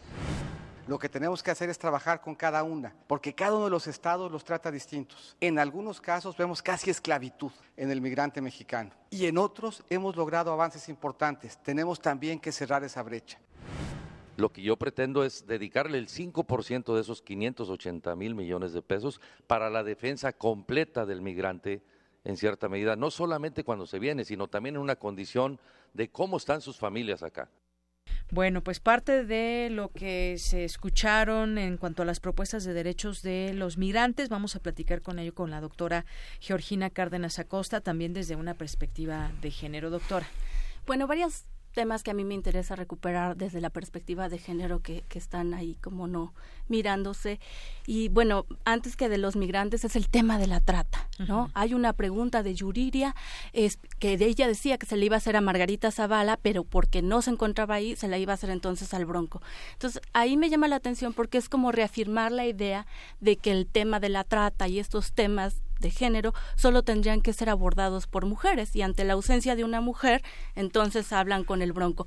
Ese tema me parece de vital relevancia que debieron haber contestado cada uno de los candidatos, porque cuando uno revisa sus plataformas electorales son igual de pobres que muchas de sus propuestas, claro, lamentablemente. No Así es, no solamente un independiente debió haber hablado de eso, sino tenemos un problema real de, hoy Sara Lovera lo documentaba, de 12 millones de personas que son víctimas de trata, es decir, el 10% de la población de México con ese tipo de problemas en explotación sexual, laboral, de órganos, en donde la, eh, México además de ser un país de origen, también es un país de tránsito y destino de la trata. Entonces, ese es un tema que nos quedaron a deber eh, la, pues los demás este, candidatos, ¿no? Este por esa parte. En cuanto al tema de, de, los migrantes de verdad este me llama la atención que se refieren a los migrantes a los migrantes pero no están mirando que también tenemos migrantes que se van de este país porque no tenemos posibilidades de tener eh, no nada más mejores condiciones laborales pero sino hablo de los migrantes científicos. Aquí en México se están la fuga de cerebros que se conoce. Aquí en México por supuesto que hay becas con ACID como esa con la que MIT por supuesto que se fue tenemos una serie de becas, pero lo que no hay es instituciones que acojan a los nuevos investigadores.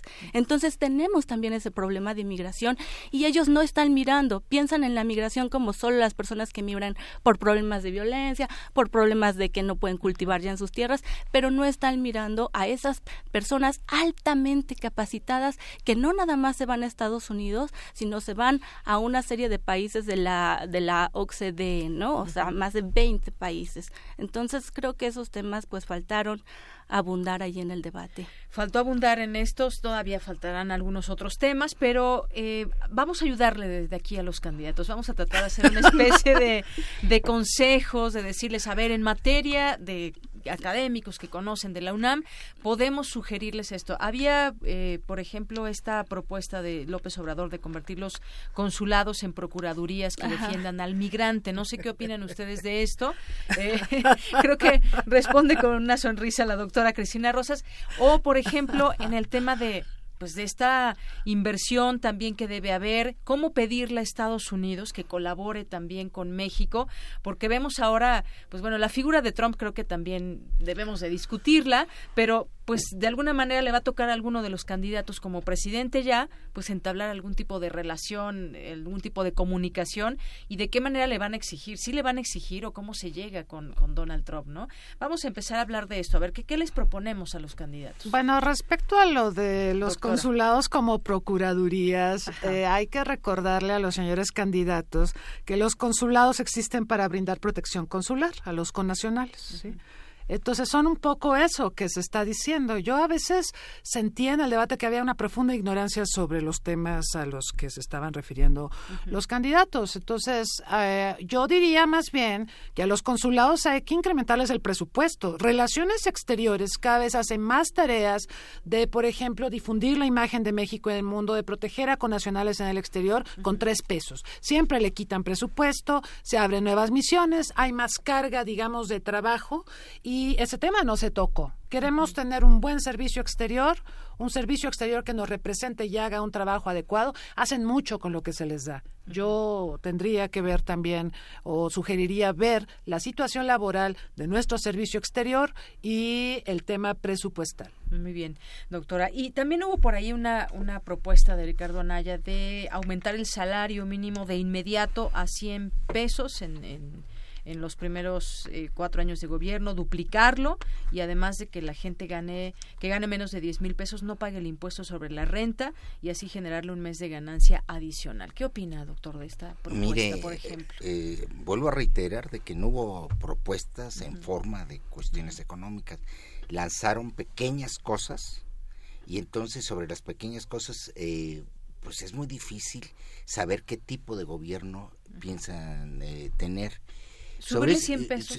no, sobre, sobre esta cuestión del salario mínimo. Yo creo de que tenemos eh, gente muy miserable en México, muy pobre, y indudablemente de que hay que pensar en la forma como vamos a acabar con la desigualdad en este país. Ahora, lo del salario mínimo tan llevado y tan traído, lo que eh, pasa es de que, mire, ¿qué, significa subirlo al doble, eh, tenerlo en... Eh, hay que formar una comisión nacional que diga cuál es el ingreso mínimo que debe tener una familia para vivir bien. Entonces eso no lo dicen, ¿no? Entonces se dicen, porque se oye bonito, ¿no? Voy a subirlo tanto, tanto, ¿no? Digo, eso no sirve de nada, digo, hay que tener una discusión bien diseñada. Y después la cuestión es, eh, no quieren subir impuestos ninguno de los tres. Es una vergüenza. Es decir, un país con pocos recursos fiscales para poder dar el bienestar a todas las familias, ¿no? Tenemos que pensar de que tendría que haber una reforma fiscal fuerte. Y esa reforma fiscal, ninguno de los tres lo, la planteó, más bien ninguno de los cuatro, ¿no? Eh, ahora, ¿qué es lo que se puede rescatar de lo que dijeron, no? creo que hay una cuestión que sí se puede rescatar, ¿no? En términos de que parte del problema está en el sur y está en Centroamérica, ¿no? Por la cuestión de los migrantes, todo esto. Pero entonces sí se llegó a mencionar por parte de alguno de los candidatos, ¿no? Que había que hacer una tarea con Centroamérica en términos de formar una área de eh, con prosperidad, ¿no? Para poder generar un proceso en el cual tengamos bien la frontera sur para evitar también el problema hacia hacia el norte, ¿no? Es decir, no no hacia Estados Unidos, ¿no? Hacia nosotros mismos, ¿no? Entonces, lo que yo creo es de que hemos abandonado nosotros a Centroamérica y sí debía de haber una política específica para Centroamérica en términos de incrementar eh, los recursos que damos a Centroamérica y formar precisamente una alianza para poder crecer entre todos juntos. Ahora, no, no dice, como le digo, no dijeron nada respecto a la cuestión de la inversión. La principal inversión que tiene este país es de mexicanos. Entonces, ¿Qué es lo que van a hacer para incentivar la inversión de los mexicanos en México? ¿No? Porque la otra inversión llega. Entonces no tenemos que andar buscando la inversión extranjera. Lo que tenemos que pensar es cómo vamos a diseñar la estrategia de un país que se tiene que ver para el año 2050. Si usted se da cuenta, ¿qué es lo que pasa en el año 2050? Van a haber 150 millones de mexicanos. Entonces tenemos que empezar a ver hoy cómo empezamos a resolver y a construir el México del año 2050. Ninguno de ellos tiene la idea más mínima de esta cuestión. Entonces, eh, lo que creo es que estamos ante un grave problema, ¿no? Falta de propuestas específicas para la gobernanza de este país y lo que tenemos entonces es una serie de ocurrencias ante situaciones específicas y sumamente explosivas. Claro, ese es un reclamo que, se ha tenido desde la sociedad también, que estos debates eh, nos sirven para conocer qué, esos dimes y diretes que traen guardados o para conocer qué. Y bueno, eh, doctora Georgina, eh, usted comentaba también algo muy importante, esta fuga de cerebros y cómo ver también al migrante que se va porque no tiene oportunidades aquí en México y entonces busca oportunidades incluso profesionales en, en otro lugar. ¿Cómo ver hacia los migrantes? El tema de los migrantes ha sido un tema que han traído en otro momento, en, en otros sexenios cuando han participado como candidatos, todos los candidatos, y vemos que se va a lograr un acuerdo migratorio, nos dijo Fox a través de Juan, no me acuerdo cómo se apellida, eh, que fue una oficina especial para migrantes, que la enchilada completa, ¿se acuerdan? Sí, sí, Pero bueno, con Jorge Castañeda. Sí, con Jorge Castañeda, exacto. Y eh, Juan, bueno, se me fue el nombre.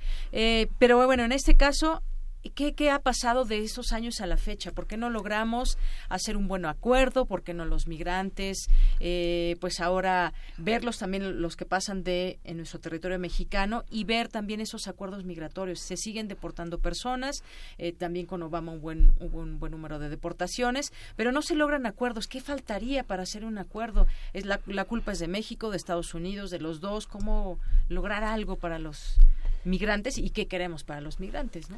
Bueno, es que el tema de los migrantes, como muchos otros temas, yo creo que no les llaman tanto la atención porque precisamente porque no están en este país, pues no necesariamente les representan votos, a pesar de que tienen la posibilidad de, de votar en, en, otro, en otro país, ¿no? Pero bueno, muchos precisamente por esa situación de ilegalidad no quieren ni siquiera mover ningún trámite para poder hacer el proceso de votar. Entonces yo pienso que electoralmente, pues no, no les reditúa reditúa tanto el aunque económicamente aunque reditúa económicamente reditúa y en ese sentido les debería de importar muchísimo más.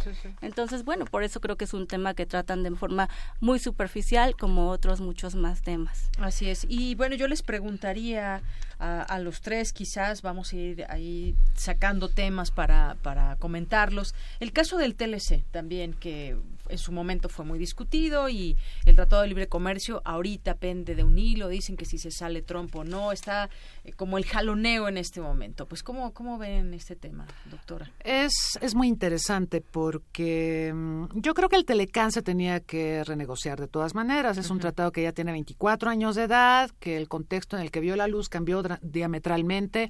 Solo para mencionar un dato, el primero de enero del 94, cuando entró en vigor el Telecán entre México, Estados Unidos y Canadá, pues eh, era un entorno ese de posguerra fría donde China apenas estaba despuntando.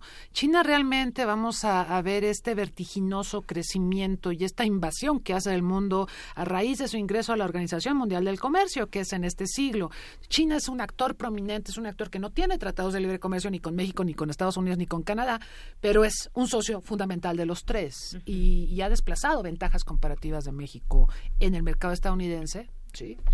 Así que esa y un montón de razones por las que tendría que haber renegociación, actualizar el tratado. Hay nuevas materias, competencias que se están incluyendo en las negociaciones comerciales, los temas ambientales, laborales, la democracia, en fin, muchos temas que antes no veíamos como relacionados con el comercio y que ahora forman parte del comercio. Eh, pero bueno, eh, tenía que ocurrir la renegociación. No nos gustó cómo se está dando, porque finalmente fue por presiones de Trump, porque Trump dijo que nosotros somos los culpables del déficit comercial que tiene Estados Unidos, que hay desempleo en Estados Unidos porque pues eh, México se lo, se lo ha llevado literalmente gracias al Telecán. Ha dicho muchas mentiras y, y, eso nos obligó a sentarnos a negociar con, con Trump sobre una base de presión. Yo creo que la renegociación tendría que haberse dado, pero no en estas condiciones. Dicho lo cual, Creo que el gobierno mexicano, el gobierno de Peña Nieto, sí le reconozco algo. Con toda esta presión de Trump, se aceleró mucho la ratificación del TPP, lo acaba de ratificar el Senado, a finales de abril, y la renegociación del tratado con la Unión Europea. Yo creo que esos son grandes logros porque se envía un mensaje muy claro a Estados Unidos de, ok, presióname, ok, dime que te sales del Telecán, hazle como quieras, yo ya estoy afianzando mi relación con Asia y con Europa. Y no fue fácil renegociar con Europa. ¿eh? La realidad es que pues yo estuve eh, cerca de algunos negociadores, fue extremadamente complicado sacar adelante la negociación, hubo muchas presiones de, los europeos, pero al final tenemos eso. Y yo creo que, que se está enviando un buen mensaje. Me sorprende que José Antonio Meade, habiendo sido canciller, con toda la experiencia que tiene, eh, fuera tan escueto y tan vago en el debate. Es decir, una pobreza de, de, de expresión, incluso oral, para hablar de la política exterior de alguien que fue canciller, que es una persona inteligente, con estudios, una persona que conoce bien la hacienda mexicana y la política exterior, me sorprende, pero Pero bueno, yo creo que México sí está viendo opciones. Yo yo me quedaría con eso. De esto no hablaron los candidatos, no hablaron del TPP, no hablaron de la renegociación con la Unión Europea. Se habló un poco de acercarnos a América Latina. Yo creo que hay que aprovechar la red de tratados de libre comercio que tenemos. Tenemos 12 tratados de libre comercio, muchos de ellos con América Latina. Hay que reactivarlos, hay que revisarlos. Habrá algunos que habrá que actualizar. Yo creo que tenemos con qué. Y recuperar el mercado interno. Eso sí se lo reconozco a López Obrador. El mercado interno es importante. Este, hemos visto, por ejemplo, a nivel turismo, mucho el turismo que ha crecido en el país es turismo interno. Entonces, esa es una forma de revitalizar el mercado interno y poderle apostar al trabajo que nosotros tendríamos que hacer en casa para tener una mejor proyección internacional de nuestros intereses. Muchas gracias, doctora Cristina Rosas. Ahora, no sé qué opinan de este de esta propuesta que hizo López Obrador de nombrar como embajadora de México en la Organización de las Naciones eh, Unidas. Ya, ya, la desmintieron. Ya, ya, no, no, ya lo desmintieron. Pero además lo dijo mal, dijo Alicia Bárcenas. Es Bárcena. es Bárcena. Sí, pero ya, la des, ya lo desmintieron. Ella misma. Ella misma dijo de Dio que un ella mensaje, dio un mensaje. Entonces no es cierto eso. eh, yo creo que, mire, esas cuestiones hay que ser muy delicado Claro, por supuesto. porque es secretaria ejecutiva de la CEPAL. de la CEPAL, por Dios. Entonces le pueden un perjudicar esa posición de una gente que ha sido excelente secretaria ejecutiva de CEPAL. No, y aparte fue y que- funcionaria de la ONU, fue Sí, eh, subsecretaria, eh, un entonces, figurón. Sí, entonces yo creo que la compromete sin Claro. haber preguntado. Claro. Es. Entonces, ahora, el Tratado de Libre Comercio es una cuestión que lo teníamos que renegociar y en esto México no tenía claro cómo. Eh, entonces, en esa perspectiva, lo que tenemos que formar es una comunidad de crecimiento entre Canadá, Estados Unidos y México. De eso no nos podemos salir. Es decir, hay las otras opciones, ¿no? Pero las otras opciones son sumamente difíciles para México, ¿no? Tenemos Asia, que Asia compiten, pero con, con mucha fuerza y nos van a, a venir a invadir con sus eh, mercancías baratas a mucho del país. Entonces hay que tener mucho cuidado con esto, ¿no? Entonces lo que queríamos escuchar esa noche era, bueno, a ver, una política comercial, ¿cómo, no? Pensando en beneficiar sobre todo al país, pero también pensando en de que el futuro es un futuro común con Estados Unidos y Canadá. Así es. Entonces que no podemos nosotros pensar en un futuro en el cual nos vamos a aislar. La globalización está, estamos eh, en esa perspectiva y de qué manera le sacamos la mayor ventaja. Eh, yo creo que lo que eh, se señaló aquí de, con la Unión Europea, ¿no? Eh, la Unión Europea ha sido muy enfática en los derechos humanos, eh, Democracia. y la democracia, Sí, y todo ese tipo es. de cosas. Debíamos aprovechar esas cuestiones, es decir, no fue una negociación económica únicamente con la Unión Europea, ellos tienen condiciones y todo eso. Entonces, tenemos nosotros ante nos eh, ante el mundo una posición muy privilegiada no somos eh, un país dentro de América del Norte del cual se pueden ellos beneficiar pero al mismo tiempo atraer. Entonces ese es el tipo de negociación que debíamos de tener nosotros. Eh, y debíamos de pensar que el Tratado de Libre Comercio tiene que avanzar hacia un mercado común hacia una visión mucho más adelante en el cual nosotros podamos tener cierta normatividad sobre muchas de las cosas que nos están perjudicando también, ¿no? Eh, porque en qué parte está lo de que decía usted, lo de las armas, Sí. ¿En qué, ¿En qué parte está todo eso? Es decir, no hay una coincidencia con Estados Unidos en muchas cosas, pero si seguimos nosotros con la cuestión comercial exclusivamente, sin tratar las cuestiones políticas, lo que vamos a tener es eso, ¿no? Una serie de normas para comerciar y hasta ahí nos quedamos, pero no damos el siguiente paso. Y el siguiente paso sí es un mercado común. Claro, y había algunas voces en algún momento que decían con ese tema del Tratado de Libre Comercio, ¿qué pasaría si México dice, bueno, pues entonces miro hacia otros lugares, hacia China, esto que América nos comentaba, Latina. exactamente, ¿qué pasaría si si se manda a volar de parte de México a no. eso sería conveniente o definitivamente hay- no? no, No se hay, puede. hay que, hay que No, ver hacia, no, el, no hacia el puede. resto, hay que ver hacia el resto del mundo, Sí. pero siempre teniendo presente que somos vecinos de Estados Así es. Unidos. y Claro, eso es como lo más importante a tomar en no, cuenta. Pero entonces hay que darle su lugar a, ese- a Estados Unidos y Canadá en nuestro país. Por supuesto, No, es- pero él nos tiene que dar nuestro lugar también. No, no, no, sí, pero- 40% de los productos que vende México a Estados Unidos tienen contenido estadounidense. O sea, es suicida, es un balazo en el si- pie si- Estados Unidos nos pero si nos sabemos dar nosotros nuestro lugar y nuestro espacio, ellos van a saberlo, ¿no? Porque a, a la manera como se ha estado negociando es otorgando prácticamente lo que los americanos quieren. Entonces, eh, tenemos que pensar, se fue y se fue sin discutir con el país a hacer una negociación internacional. Eh, esto que dicen es bien importante porque que nos vean igual, ¿cómo, ¿cómo se le hace cuando, bueno, es la potencia del mundo? Nos ven todavía como el patio trasero o no, nos siguen viendo como un país menor, ¿cómo, cómo se ven con los presidentes que han pasado por este país? ¿Será que alguno de los que están como candidatos tenga ese talante para sentarse y de verdad intentar por lo menos eh, entablar una relación mucho más pareja, sobre todo por los problemas que se enfrentan juntos y por estos temas como el Tratado de Libre Comercio. ¿De qué manera podría darse que un presidente realmente eh, se le pudiera recibir con esa importancia eh, con el presidente de Estados Unidos y además con Trump, ¿no? Que pues no es cualquier. Yo insisto en que la seguridad y la prosperidad de Estados Unidos está ligado a la seguridad y la prosperidad de México y esa tendría que ser nuestra carta de negociación. Y decirles, a ustedes ni les conviene que se desestabilice México, como tampoco les conviene más pobreza y más marginación en México porque se traduce en migración y ustedes tienen la bronca, ¿no? Entonces, es del interés de la seguridad nacional de Estados Unidos y así se lo dijeron varios generales a Trump cuando quería salirse de la negociación. Eh, que México tenga esta negociación, que haya una relación cordial, respetuosa y que eh, siga adelante eh, este planteamiento y de paso, del nuevo Telecán. Y de paso no al muro. Y de paso no, por supuesto. si queremos avanzar, el muro es una tontería, ¿no? y siempre ha sido una tontería la manera como mantenemos esa, esa frontera. Esa frontera se debía devolver, no frontera. Es decir, ¿por qué? ¿Por, qué tenemos que tener entre países que quieren marchar hacia una comunidad eh, integrada fronteras, ¿no? Es lo primero que se hizo en, la Europa occidental, ¿no?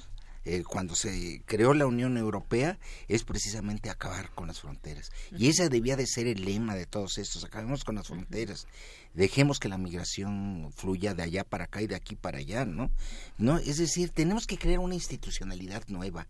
Entonces, lo que estamos pensando es muy en la en una coyuntura pero así de chiquita, ¿no? Muy pequeña. Entonces, no vemos las instituciones, tenemos que recrear al gobierno mexicano, tenemos que recrear las instituciones que gobiernan a América del Norte. Entonces, tenemos que pensar en una reforma institucional de grandes dimensiones y hasta lo que yo he escuchado, no he oído que ninguno de los candidatos esté hablando de ese gran rediseño del gobierno mexicano para poder afrontar los retos del año 2050, ¿no? Bueno, pues sí, se nos va acabando el tiempo, pero podemos terminar todavía con una conclusión que ustedes quieran decir sobre estos temas que, que se platicaron en el debate, sobre eh, las propuestas que no fueron propuestas de los candidatos. Y bueno, pues también, eh, yo insisto también en esta parte de la frontera Estados, eh, Estados Unidos, Trump acaba de llamar animales a gente de la Mara. Y bueno, obviamente también pues están estos grupos que pues sí, efectivamente tienen también, son otro problema que se representa no solamente en su país, sino que también pues van hacia, hacia Estados Unidos, cruzan por México, hay maras viviendo también en nuestro país, pero bueno, vamos a, terminar con alguna conclusión que ustedes tengan. Empezamos con usted, doctora Cristina Rosas. Bueno, insistir en que la visión que ellos tienen de política exterior es bastante, bastante parcial, bastante restringida.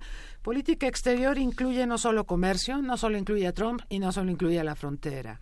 El mundo entraña desafíos, pero también hay enormes oportunidades. México es uno de los 17, de los únicos 17 países bioceánicos del mundo y tenemos una infraestructura portuaria, que por cierto no se habló de este tema, verdaderamente paupérrima, que nos impide, por ejemplo, aprovechar la red de tratados de libre comercio que tenemos. ¿Cómo enviamos carga a, a Europa o a Asia? Si nuestra marina mercante está en una situación verdaderamente lamentable, ¿no? Y eh, mucho se hace por tierra este o se quiere hacer por vía aérea que es carísimo. Digo comercio marítimo es la vía más barata para comerciar. Hay que desarrollar esa infraestructura hay que aprovechar la red de tratados de libre comercio que existen eh, renegociar lo que haya que renegociar. Yo creo que esta estrategia de apostar a negociaciones simultáneas que además pues ya, ya están en vigor, ¿sí? Para el caso del TPP vamos a tener que esperar más ratificaciones de, de seis países más, pero esto genera la imagen de un México que tiene capacidad de negociar, si no, no habríamos tenido la renegociación con Europa ni tendríamos el TPP. Y esto puede también darnos una buena posición a la hora de sentarnos a negociar con Estados Unidos. No olvidar América Latina y el Caribe, el Caribe es nuestra tercera frontera. Eh, yo pienso que México está llamado a ser líder en, el Caribe y en Centroamérica y efectivamente están muy abandonados. Siento que no hay memoria histórica porque pues eh, tuvimos Plan Puebla-Panamá, tuvimos la iniciativa mesoamericana, nadie habla de eso, pero Centroamérica es nuestro, nuestro digamos, hinterland, por así decirlo. Y no olvidar tampoco a África y a Medio Oriente, donde se están cocinando cosas tremendamente importantes. Muy bien, pues muchas gracias, doctora Cristina Rosas. Doctora Georgina Cárdenas. Bueno, para mí es muy importante que en este debate, bueno, fue diferente a todos los demás anteriores, porque en teoría se buscaba que hubiera interacción con la ciudadanía, pero lamentablemente eso no se logró, porque como bien lo decía el doctor al un inicio, el esquema de alguna manera controló las preguntas, los moderadores, y ellos mismos fueron muy protagonistas, lo que no permitió que realmente se diera esa interacción. Entonces, en principio, qué bueno que se está dando un avance, pero a mí me gustaría que se diera un avance más cualitativo. ¿Y a qué me refiero? A los temas que se están abordando. Es decir, ¿no? E, el tema de, la equidad de género que no se está abordando acá.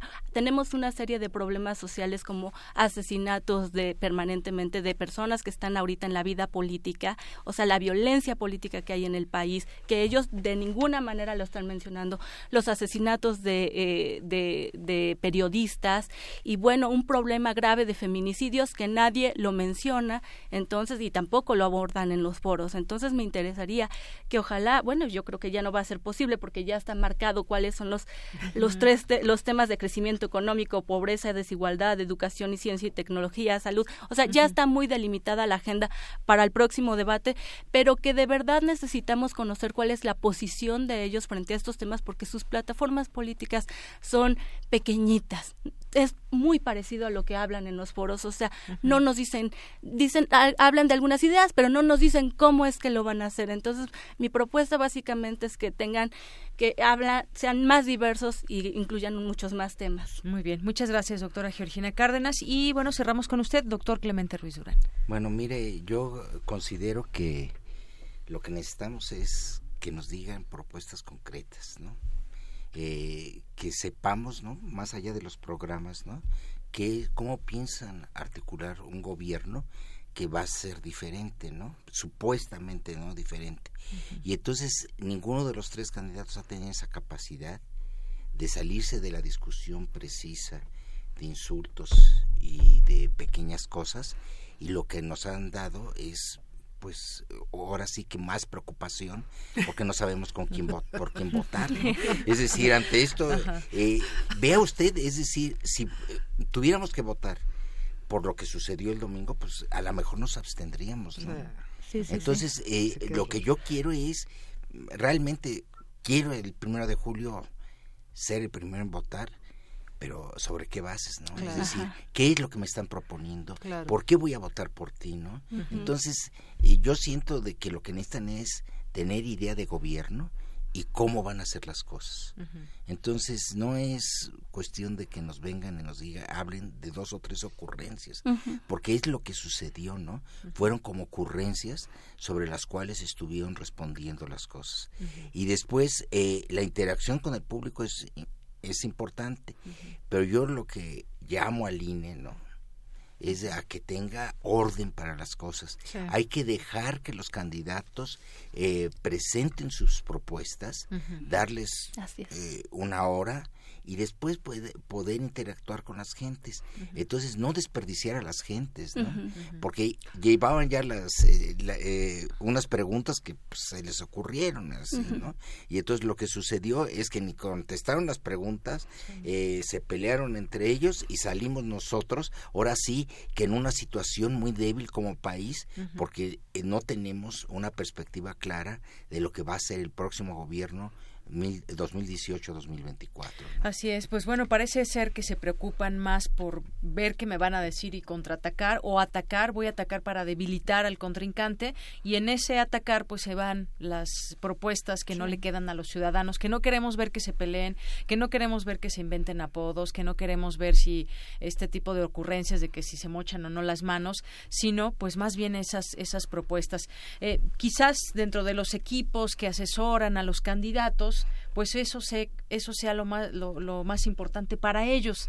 Pero desde aquí desde este espacio de Radio UNAM les decimos que no es lo más importante para los ciudadanos. Y si es posible pues le haremos llegar estas propuestas en estos tres grandes temas a los equipos de los candidatos para que escuchen otra pues otra versión de las cosas y con gente que conoce la academia, la UNAM tiene mucho que ofrecer y por supuesto tiene propuestas que seguramente de, podrían ser escuchadas por los candidatos y seguramente saldrían excelentes propuestas para hacerlo. Quizás también dentro de la UNAM hay distintas visiones, eh, hay una diversidad también de, de, ideas, de ideas, de opiniones, quien va a votar por el verde, por el azul, por el rojo, por lo que sea, pero creo que esa es la riqueza que hace falta también desde los distintos espacios.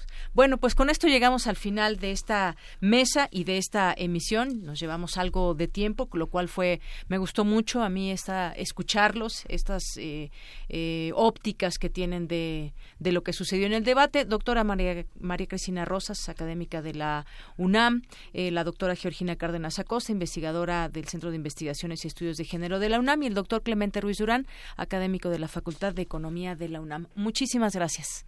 Gracias. Gracias a usted. Me despido, soy de Yanira Morán, a nombre de todo el equipo. Gracias, buenas tardes y hasta mañana.